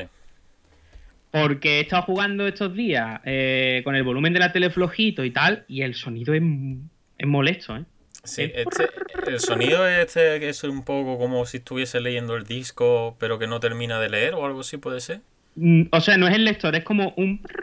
Como si hubiera un ventilador muy pequeño así. Sí, es que creo que eso también Sí. me pasó una vez, creo que fue con el Immortal Phoenix Rising o no sé qué disco estaba instalando. Y era como que no terminaba de leer el disco, pero Es eh, que, es que en mi caso es sin disco. Entonces ya no sé, es que a mí me pasó Mm. algo que tuve que apagar la consola, quitar el disco o, o encenderlo otra vez, pero eh, estaba relacionado con el disco, no, no creo que era el mismo problema que el tuyo. Yo, yo si quieres luego te mando... Vamos, podría encender la Play y ponerlo, porque es que suena todo el rato. Es que suena todo el rato, está en el menú. Pues. Eh, es como un sonido que está ahí todo el rato y la verdad que, que jode un poco, que jode un poco porque yo tenía la Play 4 Fat y la Play 4 Fat no hacía ruido. Nada, o sea, no sé qué pusiera ya de las Us 2 o algo que, que sí que despegaba un poco, pero Sí. esta es que es todo el rato el... Y si no tienes la tele un poquito alta o los auriculares, estás escuchando el ruido ese todo el rato. Y la verdad que me ha jodido bastante. Y sobre todo el saber, que ya lo dijimos aquí en otros programas, que hay algunas con un ventilador diferente, de un, no sé si era habido disipador o... mm. Sí, que eh, era, un- era un ventilador que era de otro tamaño, con otras aspas o de no sé qué, que hacía menos ruido. Yo no sé si el mío será el más o el menos ruidoso. Espero que sea el más, porque como haya otra que haga más ruido aún, no vea para que la tenga. sí, sí, sí. Pero me ha fastidiado bastante. A ver, que al final es lo que te digo, una putadita, una tontería, ¿no? Sube el volumen de la tele y juega. Pero yo qué sé, tío, que, que es un sonido que está en el menú. Estás metido en el menú y lo estás escuchando. Sí, son, son cositas que estás jugando y lo tienes ahí como un Mm. mosquito ahí Exacto, zumbando y claro, no se te quita. A mí me pasó un poco eso, estaba jugando y decía, el puto sonido este que no se quita, el puto sonido este que no se quita. Y apagué la consola, es verdad que luego se quitó, pero que lo tiene ahí... Lo tienes tú también, ¿no? Ese sonido, ¿no? Eh, no, tengo el que te he comentado del disco, que era como que no terminaba de, de de Mm. leerse, de que no la consola, o sea, que muchas veces la consola empieza, uh, inicia y como lee el disco para una especie de comprobación que tiene, pero después cuando terminaba de hacer eso, como que se quedaba todavía ahí, no tan fuerte, pero se quedaba el disco, o sea, yo tengo aquí la Play al lado, yo, esto es la Play, y lo tenía to- todo, el rato escuchando y digo, tío, ¿qué coño le pasa al disco que no termina como de leerse? Y fue nada, apagar la consola, sacar el disco, lo metí y ya no, no tuve ese problema. Pero que sí, que son Yo- cosas que, que entiendo que, que fastidian a la hora de jugar. yo he comprobado aquí con las tres Play que tengo en casa, de mi hermano y de mi padre y tal, las tres, y hacen las tres, o sea, la mía y las otras dos, y hacen Mm. las tres mismos ruidos. Hacen las tres mismos ruidos. Entonces yo creo que eso es. Es que a lo mejor tú yo lo haces y a ti no te molesta. A lo mejor soy yo muy. muy tiquismiquis para ese, Mm. en ese sentido. Pero es sobre todo ha sido porque estos días estaba jugando al Genshin y tal, y a lo mejor pues estaba en una llamada en Discord y, y estaba a lo mejor con el volumen de la tele bajado, el juego Claro. lo tenía con poco volumen para que no se metiera en el micro y tal, porque no tenía ganas de ponerme auriculares y lo que sea. Mm. Y, y estoy ahí escuchando y estoy todo el rato pensando, tío, el ruido, el ruido, el ruido, porque yo encima soy muy pesado, estoy todo el rato, tío, el ruido, el ruido, que no se quita, que está ahí todo el rato, que no se quita. Y estoy muy pesado con eso. Y ya, si te parece, si quieres explícalo tú primero qué te pasó a ti antes, para dejar la rondita de echarle mierda a PS5 de la semana. ah, bueno, vale. ¿Se te Eh, parece? Y ya entramos luego a lo que hemos estado jugando, un poquito y Vale, tal, ya más, más relajadito, más, más frenado. Que Vale. si no. Venga, si te parece, explícalo tú. Que de hecho salió una noticia y todo. Sí, de eso iba a, a Ah. dar paso. Pues bueno, salió una noticia esta semana, que me la pasaste tú, que es que al parecer eh, los usuarios de PlayStation 5 eh, había quejas notorias, porque han ido en aumento, de que el drift de, o sea, el DualSense de PlayStation 5, o sea, el mando de PlayStation 5 tiene el mismo problema de Switch, que es el drift. El drift, para ellos que no lo sepan qué coño es, y espero que no lo tengáis Mejor. nunca, es eh, un problema de gatillos de que eh, tú estás manejando... De joystick, de joystick. De joystick, sí, mejor dicho. Mm. Que tú estás andando el personaje en una dirección, por ejemplo, o está quieto y se desplaza solo para la derecha, o para la izquierda, o para la dirección que esté jodida. ¿Qué la pasa? cámara. Sí, o de cámara, exacto. Mm. ¿Qué pasa? Este problema, pues bueno, mm, se viene demandando mucho, ¿no? Se viene haciendo muchas noticias, sobre todo en Nintendo Switch, porque fue la que más, más lo causó, vaya, yo lo, lo tuve, me tuve que comprar un kit de reparación, lo cambié por mi cuenta. ¿Qué pasa? Que al parecer en PlayStation 5, creo que ha sido la primera remesa, ¿no? Eh, Mm. Está teniendo este problema. Y fue justo el día que tú me pasaste esta noticia, que me puse el control de PlayStation 5, me puse la navegación de menú y me pasó esto. Y digo, no puede ser verdad. Bueno, yo quiero decir que por aquí, por el chat, están eh, hablando de la maravilla de los. Los la Joy- maravilla que, que de los Joy-Con, sí, que Sí, son, sí, son maravillosos. Vamos. Joy-Con Para el es- drift van perfectos. Y hoy con el- lo peor es creación del diablo, vaya. Que también comentar en el Mario que. O sea, esta semana de Drift ha sido tanto de PlayStation 5 como el otro Joy-Con de, de la Switch. O sea que. La semana fantástica del corte inglés, vaya, se podría decir. Y bueno, pues parece ser que en PlayStation 5 se ha presentado este problema también, vaya, yo. Me ha pasado. Es verdad que en Controls es donde más notoriamente lo he podido notar. Sobre todo, ya te digo, la navegación de menú, cuando estás mejorando el Mm. personaje y demás. Y es que yo no sé, los japoneses, bueno, yo imagino que esto no es cosa de japoneses, pero la fabricación donde la hacen, no sé, tiene que ser la misma fábrica que Nintendo Switch, porque si no, no me lo explico yo esta puta mierda de. de, Eh, de, cruce- de esto, de, de joystick que están haciendo. Es sí. que. pff, A mí me ha pasado en el Genshin, de esto de que estaba así, estoy quieto. Es que el Genshin es lo que más he jugado esta semana, ahora luego lo hablaré. Y no hacía nada y de repente veo el personaje caminando muy lentito así, en plan de... Pero muy raro, como que hacía... uh, uh, uh, así como andando un poco, pero se quitaba. Era como, ando un poco y me quito. Y era como, ¿qué, qué está haciendo? ¿Qué está haciendo? Y digo, y yo, no me joda. Le doy al joystick, lo dejo en medio otra vez y lo vuelvo a hacer. Y digo, "Pff, me voy a cagar en su... Pero que va, luego se le quitó al rato, se le quitó, menos mal. No sé qué mierda sería, a lo mejor no sé si sería algo de la Death Zone del, del juego o algo, yo qué sé, tampoco Sí. lo sé. Lo mismo era del juego y no era de, del propio joystick, pero me, me mosqueó muchísimo, sobre todo porque dos días antes me di cuenta de que el Joy-Con izquierdo de mi Switch está roto. Eh, pero no, es- no hace drift, no es de drift, es de conexión inalámbrica. Mm, amigo. Saco el Joy-Con de la Switch Sí. ¿Vale? Me di cuenta porque iba a ponerme en el Ring Fit, saqué el Joy-Con izquierdo de la Switch. Yo suelo Sí. jugar siempre con mando Pro.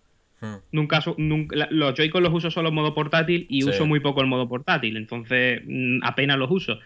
Saqué el Joy-Con izquierdo de la Switch, fui a moverme por los menús y contestaba fatal. O sea, contestaba al rato o con lag o no me hacía caso. Y digo, tío, ¿esto qué es? Y, digo- y- y cuando miré, me acordé del problema que tenía los Joy-Con izquierdos de Bluetooth. No sé si tú te acuerdas. Sí. Y dije, vale, completo, completito totalmente. Entonces, bueno, al menos el de Play se ha quitado y el de Switch no me afecta tanto porque juego con mando Pro y, y puedo tirarle, pero pff, no. Sí, sí, una jodienda, sí. Yo espero que esto se norm- que digamos se, se corra la voz y que haya algún tipo de medida para cubrir Sí. al consumidor. Es que Sí, de hecho es lo que venía a comentar, que la garantía al parecer de, de Play 5 sí cubre este Sí, problema, de que no es como Nintendo Switch, que al principio decía, no, no, no, esto es Mm. problema vuestro, pero cuando ya se vio el caso de que eh, las demandas y las, las denuncias ante este caso, Mm. ya decía, coño, es- vale, es cosa nuestra, eh, ya pidieron disculpas y pasaron a pasar parte de la Mm. garantía. Pero aquí, así, ya en el primer momento PlayStation ha dicho que sí, que entra dentro de la garantía. Lo que pasa es que, claro, entre COVID, la situación de cómo estarán todo el tema de, atención al cliente, pues imagino que estará que estará cubierto, que estará no petado, porque obviamente Play 5 no la tiene todo el mundo y este problema, pues bueno, lo tendrán, imagino, los primeros compradores, ¿no? En este caso que somos tú y yo. Pero bueno, al menos tenemos la seguridad de que, oye, si eh, nos ponemos en contacto, pues no, no- Sí. no nos mandan un mando nuevo. El caso que ahora ponerse en contacto, esperar que no contesten. Bueno, no te mandan un mando nuevo. Bueno, sí, te lo porque, arreglan, te lo arreglan. supongo, Eh, mi lo- hermano la- le ha pasado dos veces con Play 4 porque hay que decir que los joysticks de Play 5 son lo mismo que los de Play 4. Mm, Eh, a mi hermano le ha pasado dos veces muy seguida con Play, con Play 4. Lo ha mandado y las dos veces lo que te envían es un mando arreglado que no es el tuyo. O sea, tendrán allí una lista de mandos, allí una montaña, yo me imagino un cementerio de mandos. Los que llegan rotos los tiran y cogen otros. Y, y la- la- te las mandábamos más que nada porque apunté el número de serie cuando le tienes que enviar. ¿Cuál Sí. es tu, no te piden nada. Te piden el número de serie del, Del mando. del mando y fin. ¿Sabes? Mm, En ese sentido está perfecto. Lo metes en una caja, se lo das al que al de correo y a volar, ¿sabes? No, no hay más. Eso está perfecto. No te rayas con tickets, nada, porque mi hermano, el mando tenía ya, eso había pasado ya la garantía, pero da igual. Claro. Mm. Da igual, no te piden nada. En ese sentido, muy bien. Pero claro, es una jodienda ahora tener que estar cambiando el Claro. mando, dos semanas sin mando, sin jugar a nada y sin. Lo bueno que en Play 5, si juegas a cosas de Play 4, puedes usar el mando, de, usar el mando, de Play claro. 4. Pero Mm. bueno. Ese ha sido un poquito la. El, el putadón semanal. Porque para mí, sí, sí, sí, sí. para mí ha sido. Es que como se joda, ¿no? Claro, yo lo que.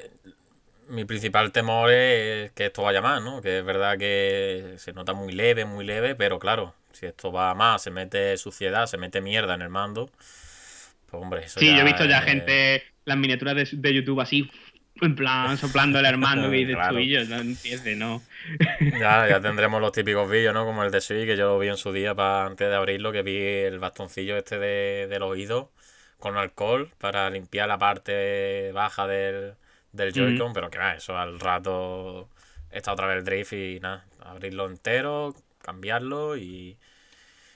Y ya está, tira para adelante y joderte. Que no... Que va, que va, yo esto si me pasa algo lo mando y, y listo. Ya. Que espero que no, espero que no, ¿eh? Como el día que venga yo ya haciendo la presentación del programa cabreado, ya sabréis, ya sabréis por qué. Mm, Eh, bueno, si te parece, antes de entrar del todo, hablar un poquito de lo que hemos estado jugando, vamos a seguir con las historietas, porque a mí me gustan las historietas, no sé a ti, sí, a mí sí, me gusta... Esto es storytelling, ¿no? Que se dice. Re- Sí, sí, sí, storytelling total, vamos. Regocijarme en mi desgracia es lo que más me gusta, Ya ¿eh? ya te lo digo. Así que bueno, la otra desgracia fue cuando. Tú imagínate que te dicen: Te voy a dar mañana mm, una tarta que te encanta, ¿vale? Tú me la pagas, pero yo mañana te voy a dar una tarta que te encanta. Te voy a traer, mm, yo qué sé, el- la bebida que más te guste. Tú dices, hostia, me... siempre hago metáforas con comida, ¿no? Pero bueno. Eh, y dices, hostia, me estás preparando el cuerpo que mañana me voy a dar una fiesta allí uy. que no veas, ¿no? Cuidado, amiga, que creo que le ha dado un golpe al micro y se está escuchando Terminator. ¿Sí? Sí, un poquillo. A ver, regúlalo un poco. ¿Ahora? No. Pero como que Terminator. se te ha puesto una voz robótica. te has comido la tarta que estabas diciendo. Ya ves, ya ves. Hola, hola. ¿Sigue, Sí, sí, sigue el robot? Sí, sí, se está escuchando robótico. Vale, espérate que lo, que lo mire rápido. Vale.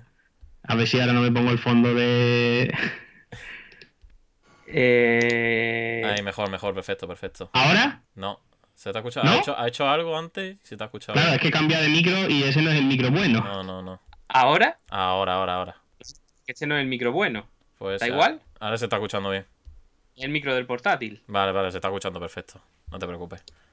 Lo dejo así, ¿no? Mejor. Sí, déjalo para adelante. Vale. Bueno, por donde iba. Te han prometido una cosa que tú te lo vas a pasar fantástico. Dices, no, por fin he conseguido esto que llevaba tanto tiempo y tantas ganas. Y cuando tú ya has soltado la pasta y todo, para que te lo den al día siguiente, a las horas te despiertas y lees que te dicen, mira, que no, que no te lo vamos a dar, que no te lo vamos a dar. Dices, ¿cómo que no? No, es que no, no, es que lo hemos pensado mejor y no tenemos ganas de enviártelo a tu casa. Pues eso ha sido un poco lo que nos ha pasado a ti y a mí eh, con la NIS America European Store. Si te parece, cuenta un poquito tú la historia. Yo ya he hecho la metáfora, tú cuenta la historia. Vale.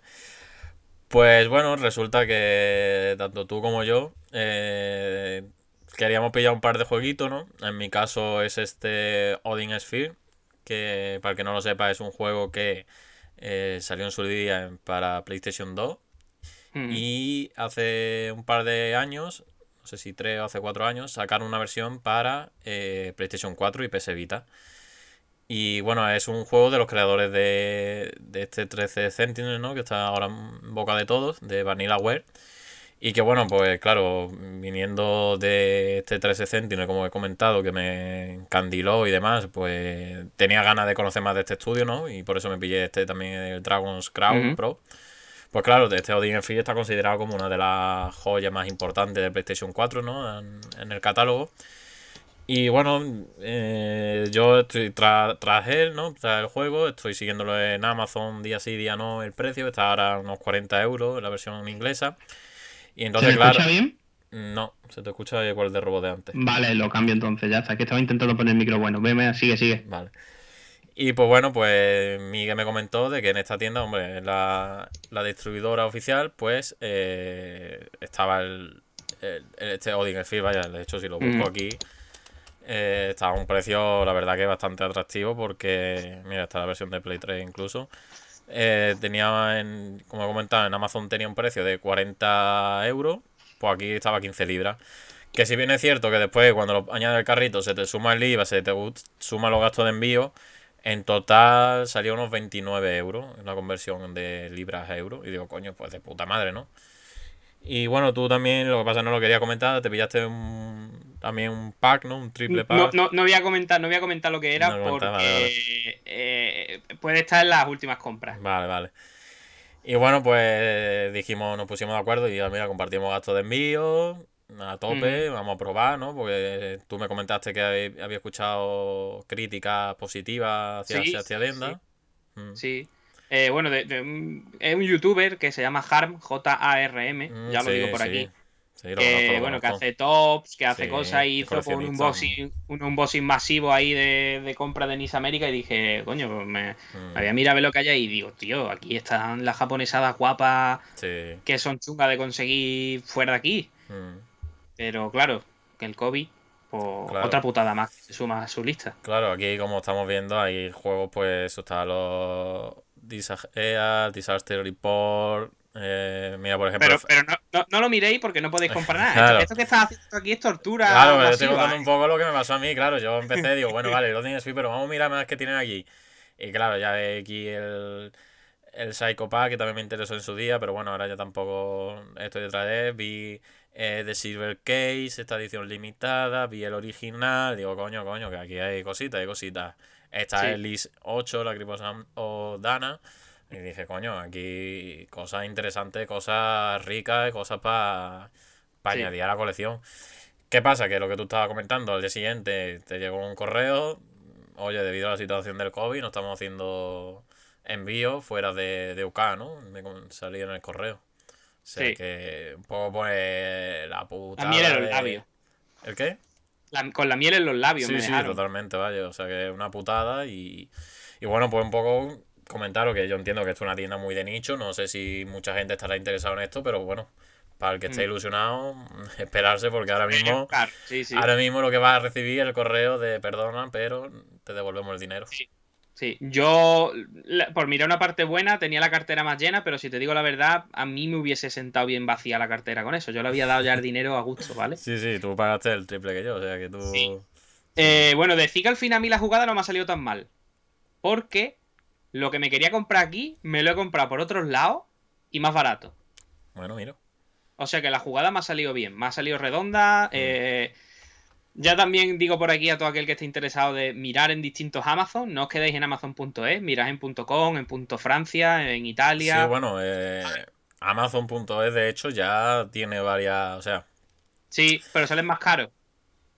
Eso ya no lo sé, claro, pero Sí. que lo que va a decir que, que si está interesado en un juego ya suele poner importación Sí. alemana, importación italiana, o sea que suele haber de distintas de distintas cadenas de Amazon de diferentes países, como tú bien dices, pero claro, si tú dices que entrando en el Amazon específico de X país es más barato, pues mira. Y, y de hecho que no os dé pereza, ya lo digo aquí para todo el mundo, que no os dé pereza porque usáis la misma cuenta. Hmm. Metéis la cuenta, os coge la dirección, os coge todo y a lo mejor pagáis 5 euros de gastos de envío, pero esos 5 euros en general ya tenéis que vosotros comparar y rayaros si os importan 5 euros. Pues en general te suele salir más barato que comprar el de importación alemana o francesa o italiana que haya en, en Amazon.es. O sea, al final es mejor meterse, mirar un poquito y, y si no te importa que no sea para España, porque claro, luego, eso. A mí en general no me suele importar, depende del juego. Depende No, del a mí juego. tampoco, vaya, menos quitando la alemana que tiene la mierda pegatina Sí. del PEGI o, y Sí, el, el, el SKSI Sí, o no sé bien gordo ahí. eh, la estampa del Mike Wazowski, ¿no? Que le tapa la cara. O sea que. Quitando eso, a mí me da igual si la carátula Sí. está en inglés en italiano. O sea, me, me interesa el juego y ya está. Sí, sí, sí, sí, totalmente. Bueno, pues una vez hablado de la putadita, ¿vale? Ya yo creo que vamos a hablar un poquito más ya de, de- Bueno, tú tienes otra, ¿no? Bueno, no es putadita, es una historieta, ¿no? Tienes otra Ah, historieta. bueno, sí, sí. Tienes otra historieta. Bueno, sí, un poco. para ir cerrando nuestra historieta. Bueno, yo ayer, eh, bueno, para quien no lo sepa, nosotros somos de, de Málaga y bueno, uno de los mm, sitios emblemáticos, al menos yo, que suelo ir a, de chico que iba a mirar videojuegos y donde me compraba la consola de chico es el Carrefour, más concretamente el Carrefour Rosaleda. Y bueno, pues ayer tenía que ir porque... A ver, que voy a quedar aquí de consumidor de esteroides, no, coño. Pero que yo, yo, yo, yo tomo proteínas, ¿vale? O sea, yo para el gimnasio, para el tema de los músculos y demás, yo tomo proteína de, de Proci, más concretamente. Y se me acabaron. Y fui al Carrefour porque Carrefour Rosaleda al parecer trae, trae productos de Proci. Y digo, bueno, me acerco, lo compro porque me hacían falta ya. No pasaba de pedir online. Y digo, bueno, voy a irme a la sección de juegos, ¿no? Lo tipo, a ver, mi intención era la proteína, pero yo iba más por los juegos porque... Porque en el Rosaleda hay una sección que es el Oule y ahí de vez en cuando alguna que otra cosa he encontrado, ¿no? O sea, sí, entre ya... mierda, sí, a veces sí, sale. O sea, esa parte lleva ya bastante años y ahí se encuentra. Ya no tanto, es decir, pero antes se encontraba buena mierda. ¿eh? Y, sea... menos, y menos desde, después del confinamiento, que han cambiado como los juegos de sitio. No sí. sé si. Antes estaban como puestos en unos, en unos paneles así separados y ahora están como en una pared, ¿no? Sí, sí, sí. Están en la pared no hay nada. Ha cambiado muchas cosas, vaya. Y, pero vaya, yo recuerdo la sección esa de Outlet en su día me pillé, vaya, salió el de las sofás en 2013, pues en 2014 que salió la expansión, ¿no? Este Late Behind. Al, fue nada, al salir creo que me pillé el Season Pass por 10 euros, o sea que mm. en caja y de todo. Y bueno, en su día también que nunca me... Yo no sé qué hice, pero vi una vez Last Window, este de la secuela de Hotel Dax, precintado para España a 8 pavos y no sé por qué, lo dejé de ir. O sea, son cosas no, que... no, yo, yo, he hecho muchas cosas de esas. Sí, no sí. se habla, esas cosas nunca se cuentan. y luego también creo que te comenté que estaba el Metroid Prime este de 3DS a 12 euros, o sea que... Y tampoco lo pillé, o sea que... Pero bueno, que suele, suele, suele, encontrarse cosas. Y mm. nada, fui allí, esta vez no encontré nada, digo, bueno, vamos a la sección de, de juego habitual, ¿no? Porque estaba esa sección de Oule y luego estaba la sección de juego. Y bueno, vamos a ver qué nos encontramos, porque es verdad que antes eran unidades, mmm, algún par de cosillas vi, pero bueno, digo, mm. de vez en cuando a mí me gustan los Carrefour porque suelen poner zonas sí. de última, última unidades, última, de las típicas cestas, ¿no? Pues bueno, tiene una mm. parte de eso. Y bueno, estuve viendo allí, vi, por ejemplo, lo que te iba a comentar, la, la edición coleccionista del Little Nightmares para la TV Edition para Switch, que la vi, y la verdad, yo no sé tú qué impresión te dio, bastante nada, ¿no? La edición esa. Sí, me pasó eso, pero está muy chula. Es muy pequeñita, sí, sí. pero está muy guapa. Lo vi muy pequeña y digo, hostia, la verdad que está guapa, ¿no? Y demás, pero dijo, coño, qué pequeña para ser una edición coleccionista. Sí. Y también estuve viendo y vi que trajeron los amigos estos del Mario 3D World, que están mm. bastante guapos de, de, las cosas como son, pero claro, son 30 pagos porque te obligan a comprar los dos, tanto Mario como Peach, el pack. Mm. Y dije, bueno, no, no, no. Digo, ¿qué va? Y vi un juego que lo tengo aquí, que lo voy a sacar, que este estuvo a punto de comprarlo en Navidades, porque mi novia tenía ganas de un juego así de acción frenético y que de no pensar. Y lo que pasa es que dijo, bueno, más adelante si está. Y digo, bueno, voy a pasar a ver si está. Y qué pasa, ese juego valía 10 euros. Y ayer pasé y costaba 5. Digo, Hostia. Digo, mm. carita lo compro ya. Mm. A ver, ¿qué pasa? Que esto es un juego de masa y tiene un par de años, pero bueno, es el Call of Duty Infinity Hostia, Warfare. Por 5 euros. Está bien, ¿eh? Legacy Edition, claro, la gracia que tiene es que trae el Modern Warfare Remastered. Este juegazo de Call of Duty ya de su época, que bueno, que es verdad que ha pasado su, su añito, ¿no? Pero bueno, que está nuevo, vaya, que estaba precintado. Y, y vaya, ¿qué pasa? Que me acojoné porque el código, vaya, el código está canjeado, claro, ponía que caducía, caducaba en, en 2019. Digo, hostia, verás tú. Pero sí, claro, luego me acordé que, por ejemplo, South Park, ¿vale? Sí. Que esto es otra historia, ya esto ya para otro día. El South Park este de Retaguardia en Peligro, que estaba el pack este que venía con el primero. Uh -huh. eh, lo vi una vez que fui en Portugal con mis colegas, el FNAC allí, y estaba a nueve pavos. Y digo, coño, del tirón, vaya, los dos por nueve euros. Y claro, uh -huh. también estaba el problema de que decía que caducaba el, el, el, vale, ¿no? Porque no te viene el juego en físico, te viene un, sí. vale con el código. Y claro, yo investigué, leí en foro y decía, no, no, aunque ponga que caduca, el juego se sigue canjeando y efectivamente lo canjeé mm. sin problema. Y digo, bueno, me acordé de esto y digo, no creo que haya problema. Y efectivamente lo puse ayer en la Play 5 y sin problema ninguno. O mm. sea que bueno, esto Pues ya está, una cosita que vi ayer. Mi novia al final se lo va a quedar, le va a dar caña y, y ya está. O sea que Está perfecto, guay, está sí, sí, guay. sí. Por, por ese precio de Mm. escándalo, vamos. Sí, sí, sí, totalmente. Y bueno, pues ya está, pues para las últimas compras lo, lo traeremos, lo mencionaré así por arriba y Mm. que os interesa saber los juegos que haya en últimas compras porque, bueno, ya lo comentaremos. Pero que, bueno, mira, pues ya si lo habéis escuchado esta anécdota, ya tenéis, vamos a Ujú. decirlo, que tenéis un punto asegurado. Sí, eh, no, no hago adelanto, ¿no? No, hago adelanto no. de nada. Ya, ya Vale, lo vale, comentaremos vale. la semana, no, semana que viene, no la otra. Cuando, la semana antes de que toque últimas compras. Bueno, ya que estamos, ya que. Bueno, no, venga. Nada, nada, nada. Se me iba a escapar algo. Vamos a seguir. eh, Bueno, ya que tú has contado esta historia, voy a entrar yo a contar un poquito, que ya no es historieta, ya sí que es más de cositas que hemos estado jugando. Mm. Y como he comentado, pues he estado jugando esta semanita al Genshin Impact. Dije que había caído y he caído más todavía, ¿vale? Ahora mismo no sé si era... Tampoco es que esté ahora mismo súper chetado ni nada por el estilo, Hmm. pero las horitas que he tenido de aprovechamiento de ocio, pues las he echado a, al Genshin Impact. Pues por cierto, muy buenas a USB Hub por 4, que ha saludado por aquí, que no Muy lo he saludado.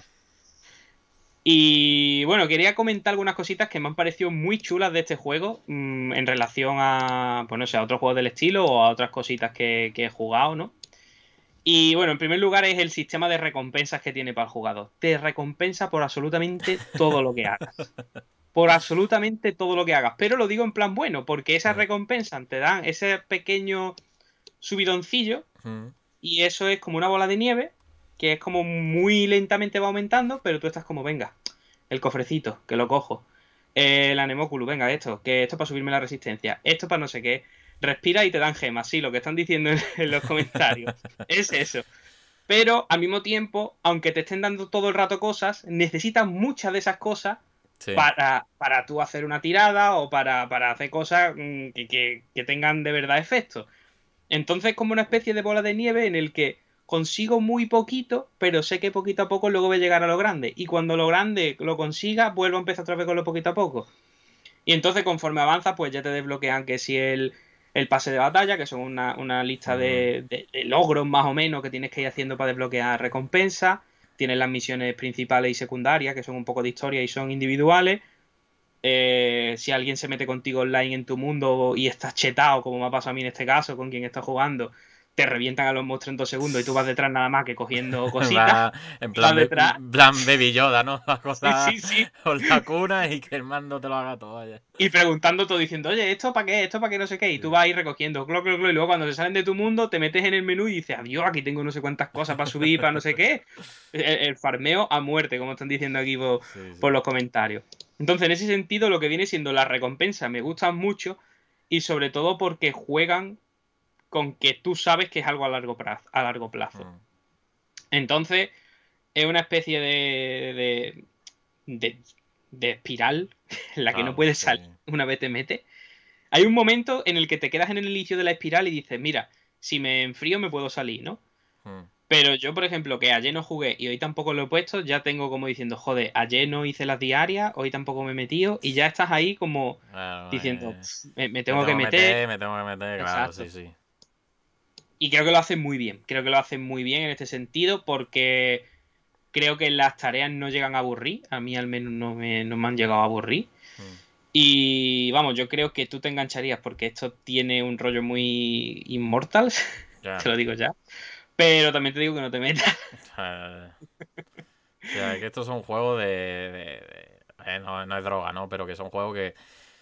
El problema que tiene, no es problema tampoco, pero que están muy bien diseñados en ese sentido. En, Sí. en el sentido de que te recompensa, como tú bien has dicho, el tema de las tareas para. Si un día no ha ido, sentirte como mal, ¿no? Decir, hostia, se me han escapado, tengo Sí. que dedicarle, claro. Eh, en ese caso, pues eso es nada más que premiar a los desarrolladores, ¿no? En este caso a los diseñadores, porque esto es un poco, no el tema de las tragaperras, ¿no? Pero que está casi. muy... Claro, pero casi. Entonces, claro, yo sé lo que tú dices, que engancha mucho. Esto también está pasando eh, hace pocos años el, con el League of Legends. Vaya, que yo League of Legends estoy jugando desde bachiller, desde que tenía 16 años llevo jugando al LOL.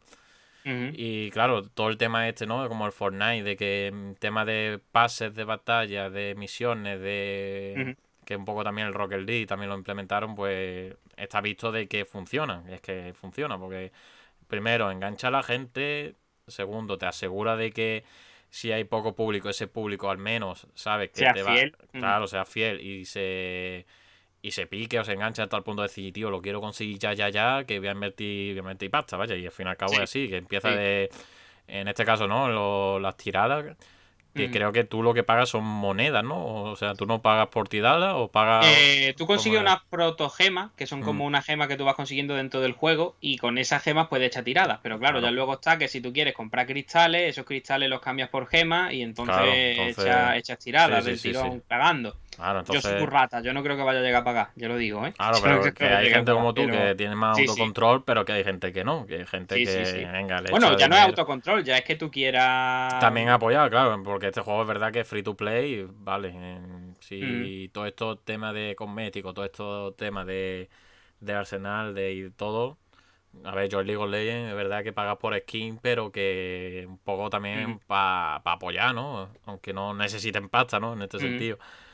Pero que, que sí, sí, que estos juegos están muy bien diseñados, muy bien milimetrados, podría decirse, para que generar, ¿no? Esto que se llama el efecto cuando tú abres un cofre, una caja, y se te genera la dopamina, esta de, de... Vaya, pasan todos. Esto pasa cuando estás haciendo una compra. en Amazon también. Claro, pasa comprando online, vaya, que eso lo han descubierto muchas muchos grandes e-commerce de que están enganchados, ¿no? Por el proceso de compra adictivo, por, eh, hostia, mira qué oferta ahora al terminar, al terminar de hacer una compra, que eso se llama cross-selling, o sea que todo eso está ya más que inventado, está más que estudiado, y eso pues lo están usando también muchos videojuegos para, para eso, para fidelizar a la gente, como tú bien has comentado, para engancharla, porque tenga cierta adicción, tenga cierta predisposición a los juegos de azar y todo, todo lo que conlleva. Que como todo, hay gente que lo lleva bien, gente que tiene autocontrol, pero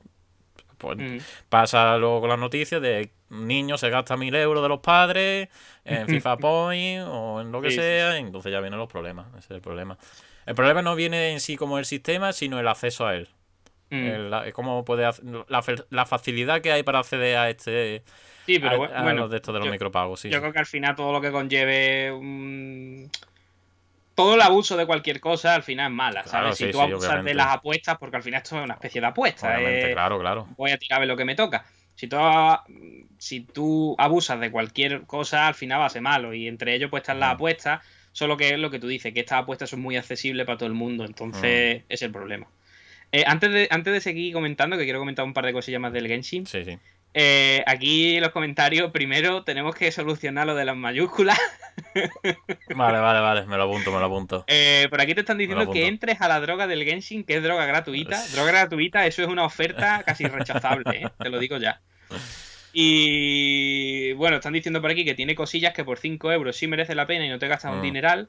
O luego están los famosos que se dejan miles de euros por un personaje. Ah. Sí, eso es, eso es. Sí, es verdad que por 5 euros yo lo estoy mirando también, que no lo he pagado, pero sí que creo que, creo que se está mm, refiriendo a esto de que te dan más gemas al día y en ah. mensual y tal. Y por aquí OSBJ por 4 comenta, yo sin la dopamina de Amazon ahora mismo no estaría vivo. que, que, es que eso, es que nosotros no lo vemos, pero que todo eso está más que estudiado para eso, para generar eh, el efecto este de satisfacción, de decir, oh, qué bien me siento, ¿no? De, mm. Aunque tú realmente, eh, sí, has hecho una compra, pero que no tienes el, el premio, ¿no? El producto no lo tiene al instante en un e-commerce, ¿no? O sea, juegan mm. un poco a eso. Igual pasa en los juegos, tú compras por algo que no tienes físico, estás comprando por algo que, que pertenece a un juego y con ese pues podrás sí o no conseguir lo que tú quieres, porque al fin y al cabo mm, pagar no te está asegurando que vas a conseguir eso mm. que tú estabas buscando, en, la, en este caso los gachapones. Yo, yo quiero decir que, que, lo de lo del e-commerce, lo que tú dices, mm. a mí me hace efecto. O sea, sí, sí, sí, a mí, a mí. O sea, yo estoy, criticando, yo estoy criticando esto, pero que a mí también me pasa, que, que, que es así. Nos están, nos están llevando por un camino de que, oye, que guay comprar, que guay es una oferta, que guay es, mira, y sobre todo, ¿no? Estas apps últimamente, ¿no? Eh, el ideal o, y demás de seguimiento de, de precio más bajo y todo esto, que a la mínima que baje un 10 céntimos, 20, ya dice, coño, qué ofertón, ¿no? Y ya en tu cabeza piensa que ha hecho una compraza. Sí. Y claro... mm, Es eh, el poder de comprar lo más barato de lo Claro, que suele. claro, claro, claro. Y eso te estás dando cuenta muchas mucha empresas de, ese, de ese, ese rollo. Entonces, Yo creo que por eso Amazon fluctúa tantísimo los precios, ¿eh? claro, claro, te- totalmente, totalmente.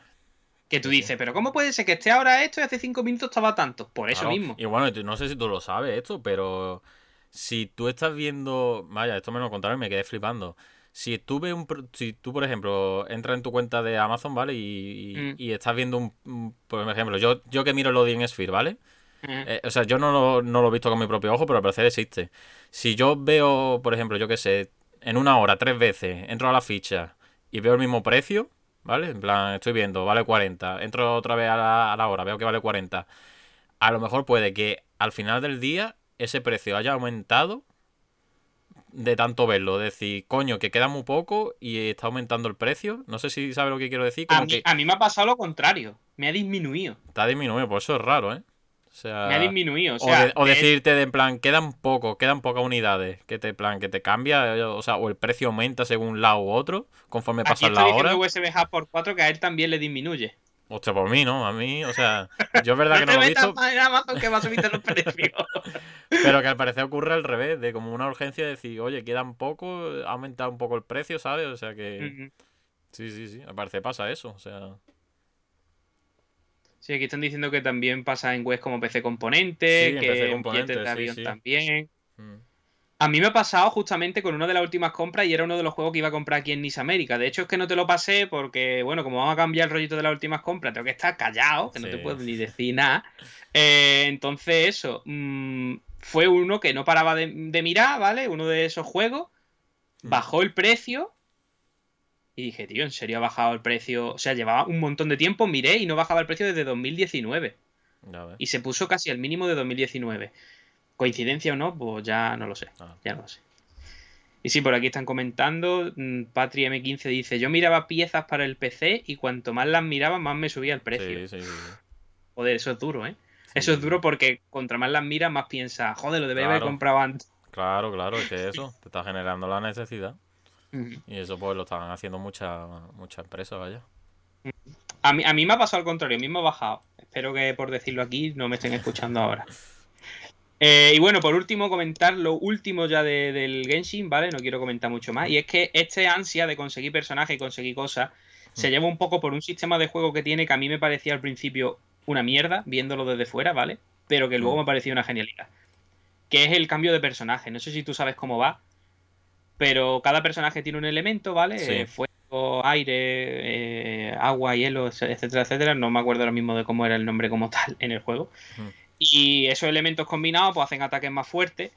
Y pues entonces a ti te a lo mejor dice, hostia, pues me gustaría tener un personaje de este elemento para conseguir con este otro complementarlo y tal.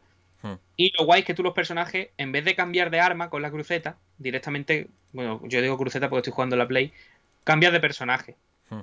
Entonces, es una mecánica que está muy bien y que te engancha más aún porque tienes que ir subiendo de nivel a varios personajes, tienes que ir mejorando los personajes, los atributos, los artefactos de cada personaje, entonces al final nunca acaba, nunca acaba. Pero está muy bien implementado, ya fuera de lo que viene siendo el gachapón y las mejoras y tal, el, el, el cambio de personaje en tiempo real mientras estás en una pelea Mm. para combinar los elementos. Eso a mí me ha gustado mucho y de hecho me molaría verlo en un juego que le sacara más jugo de cara a mm, más bosses y más cosas más un poco más elaboradas de cara al single player, que esa es la otra parte también que veo buena, que es que tienes que, compa- tienes que compaginar mucho el, el single player con el multiplayer. O sea, tú tienes que jugar solo Hmm.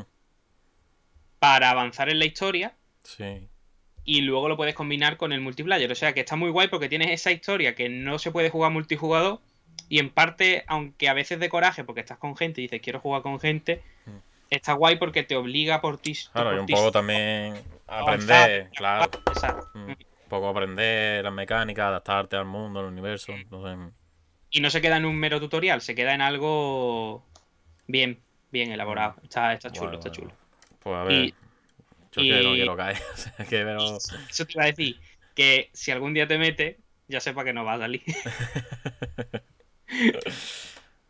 Pues a ver, pues no sé si lo has escuchado, que esta semana al parecer se ha filtrado, bueno, no se ha filtrado, había un registro en Taiwán y tiene ya previsto la salida de, de este Genshin Impact en Play 5, o sea, lo que es la no es medio retrocompatibilidad, que es como lo estás jugando tú, Sí. sino que va a salir ya la versión específica de, de Play 5 y de Switch, ya. Hostia. O sea, pues- que como y como tiene cross save, ¿no? Que tiene guardado en la nube, o sea, que bueno, a lo mejor por ahí o en Switch. Yo creo que en Switch es un juego más que se puede adaptar a este juego, o sea que... Hombre, si está en móviles y todo. entonces- Claro, claro, por eso digo que está en móviles, o sea que... Mm. Mucho me parece que están tardando en sacarlo en Switch. Mm. Sí, sí, está, está confirmado, se confirmó en su día, pero todavía estaba a la espera y ahora aparece en el registro de, de marca y todo esto que se tiene allí en Taiwán, pues eh, se ha aparecido el Genshin Impact, o sea que cuestión Mm. de, de tiempo, vaya. Pues sí. Bueno, pues ya se ha acabado mi chapa de Genshin Impact. Prometo que la semana que viene ya no va a haber más Genshin Impact, creo. No, tampoco lo voy a prometer. Y bueno, si te parece, vamos a pasar a hablar un poquito de un juego que hemos estado jugando los dos. Aquí te doy yo paso y. Sí, de esto, de hecho, voy a ir súper rápido porque tenemos todavía el sí. análisis pendiente y, y no me quiero enrollar mucho más con, con la sección porque creo Vale. que vamos a hablar un poquito bastante del Mario. Pues bueno, eh, un jueguito que teníamos pendiente de hablar la semana pasada porque queríamos darle, pues eso, darle más tiento, más tiento y más profundidad, que es el Control, el juego del último gran juego que lanzó el mercado Remedy. Y que bueno, que para la, seguramente ya lo sepa y demás, sobre todo la gente del Plus, pues bueno, se el pasado, la semana pasada se sacó esta edición Ultimate, ¿no? Para la gente del Plus y para la gente que tuviésemos esta versión en PlayStation 4 de manera gratuita, el parche este gratuito para PlayStation 5. Ujú. Y bueno, yo comentar que este es mi primer eh, acercamiento a Remedy, porque yo Uh. ni los Alan Wake ni nada de. Remedy lo he jugado, o sea, yo es una desarrolladora que ya sea por, no sé, no, no por la atención, porque Alan Wake yo sé que están considerados como obra, obras maestras, ¿no? Y demás, por mucha gente. Pero no sé, nunca había tenido este acercamiento a Remedy. Tuve, mm, sí, miento, tuve acceso a, o sea, tuve a Remedy por, mm, coño, ¿cómo se llama? El de Xbox. Quantum Break. Quantum Break, correcto. Pero no me gustó nada eh, como lo plantearon el tema serie y tema No, juego. yo creo que no. esa es la oveja negra de la Eh, no, compañía. nada, nada. O sea, no me gustó nada. O sea, fue hace de la parte que fue vídeo y dije, ¿qué mierda es esta? Y nada. Hasta ahí terminó Mm. Remedy en ese momento. Pero el control sí me llamaba muchísimo la atención. Me llamaba bastante. y- Ojo los Max Payne, ¿eh? Cierto, cierto, sí. Ojo los Max Payne, que para mí son lo mejor que han hecho. Pero bueno, continúa. Y bueno, pues yo le tenía muchas ganas porque se llevó bastantes premios y demás. Es verdad que tuvo la polémica del doblaje y todo ese rollo, pero bueno, quitando eso, me llamaba el juego la atención, me llamaba la estética, me llamaba todo en general de control. Y bueno, yo lo compré. eh, si este juego creo que salió en 2018, corrígeme si no me equivoco. Sí, creo que sí. 2018, yo me lo compré en 2019, creo. Sí, eh, sí, 2019. Y súper pendiente, no lo había jugado todavía. Entonces, claro, sacaron, hicieron la guarrada esta, que vale. Bueno, pues dije, vendo esta versión PS4 pela y mondá, me pillo esta edición cuando baje de precio, me la pillo en el Black Friday, o sea, y demás. Pues entonces, pues ya está perfecto. Y bueno, para mi sorpresa, tengo que decir que eh, no sé por qué este juego no ha hecho más ruido. Porque me está, me está encantando. O sea, yo lo que estoy viendo de este control me está pareciendo lo más next gen que estoy jugando en una Play 5 ahora mismo.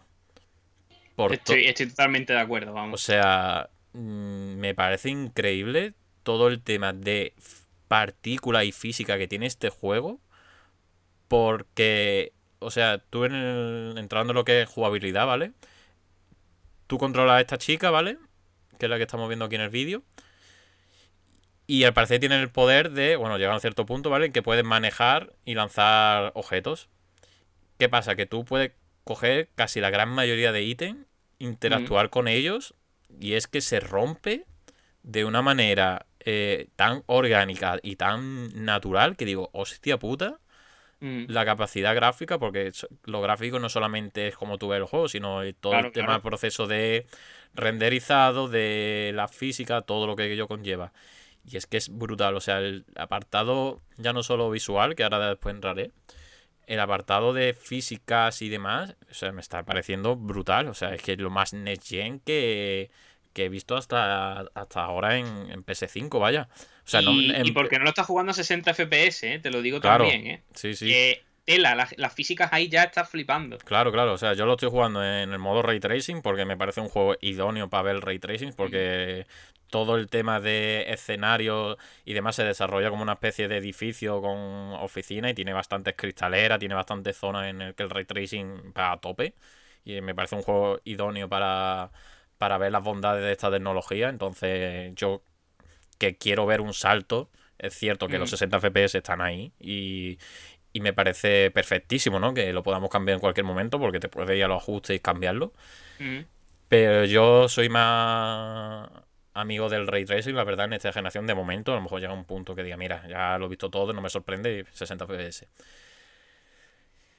Pero que, coño, no sé por qué no ha hecho más ruido, no sé por qué no es... No quiero meterme otra vez en el mismo mensaje de prensa, prensa, ¿no? Yo sé que lo pusieron bien, o sea, yo sé que recibió muy buenas críticas, pero que ahora mismo para mí, lo que he comentado, me parece me parece brutal, vaya. Y, Sí. y, y ya en tema de iluminación, es, es- una pasada Bueno. cómo maneja la iluminación de, de los tonos, las tonalidades, la saturación.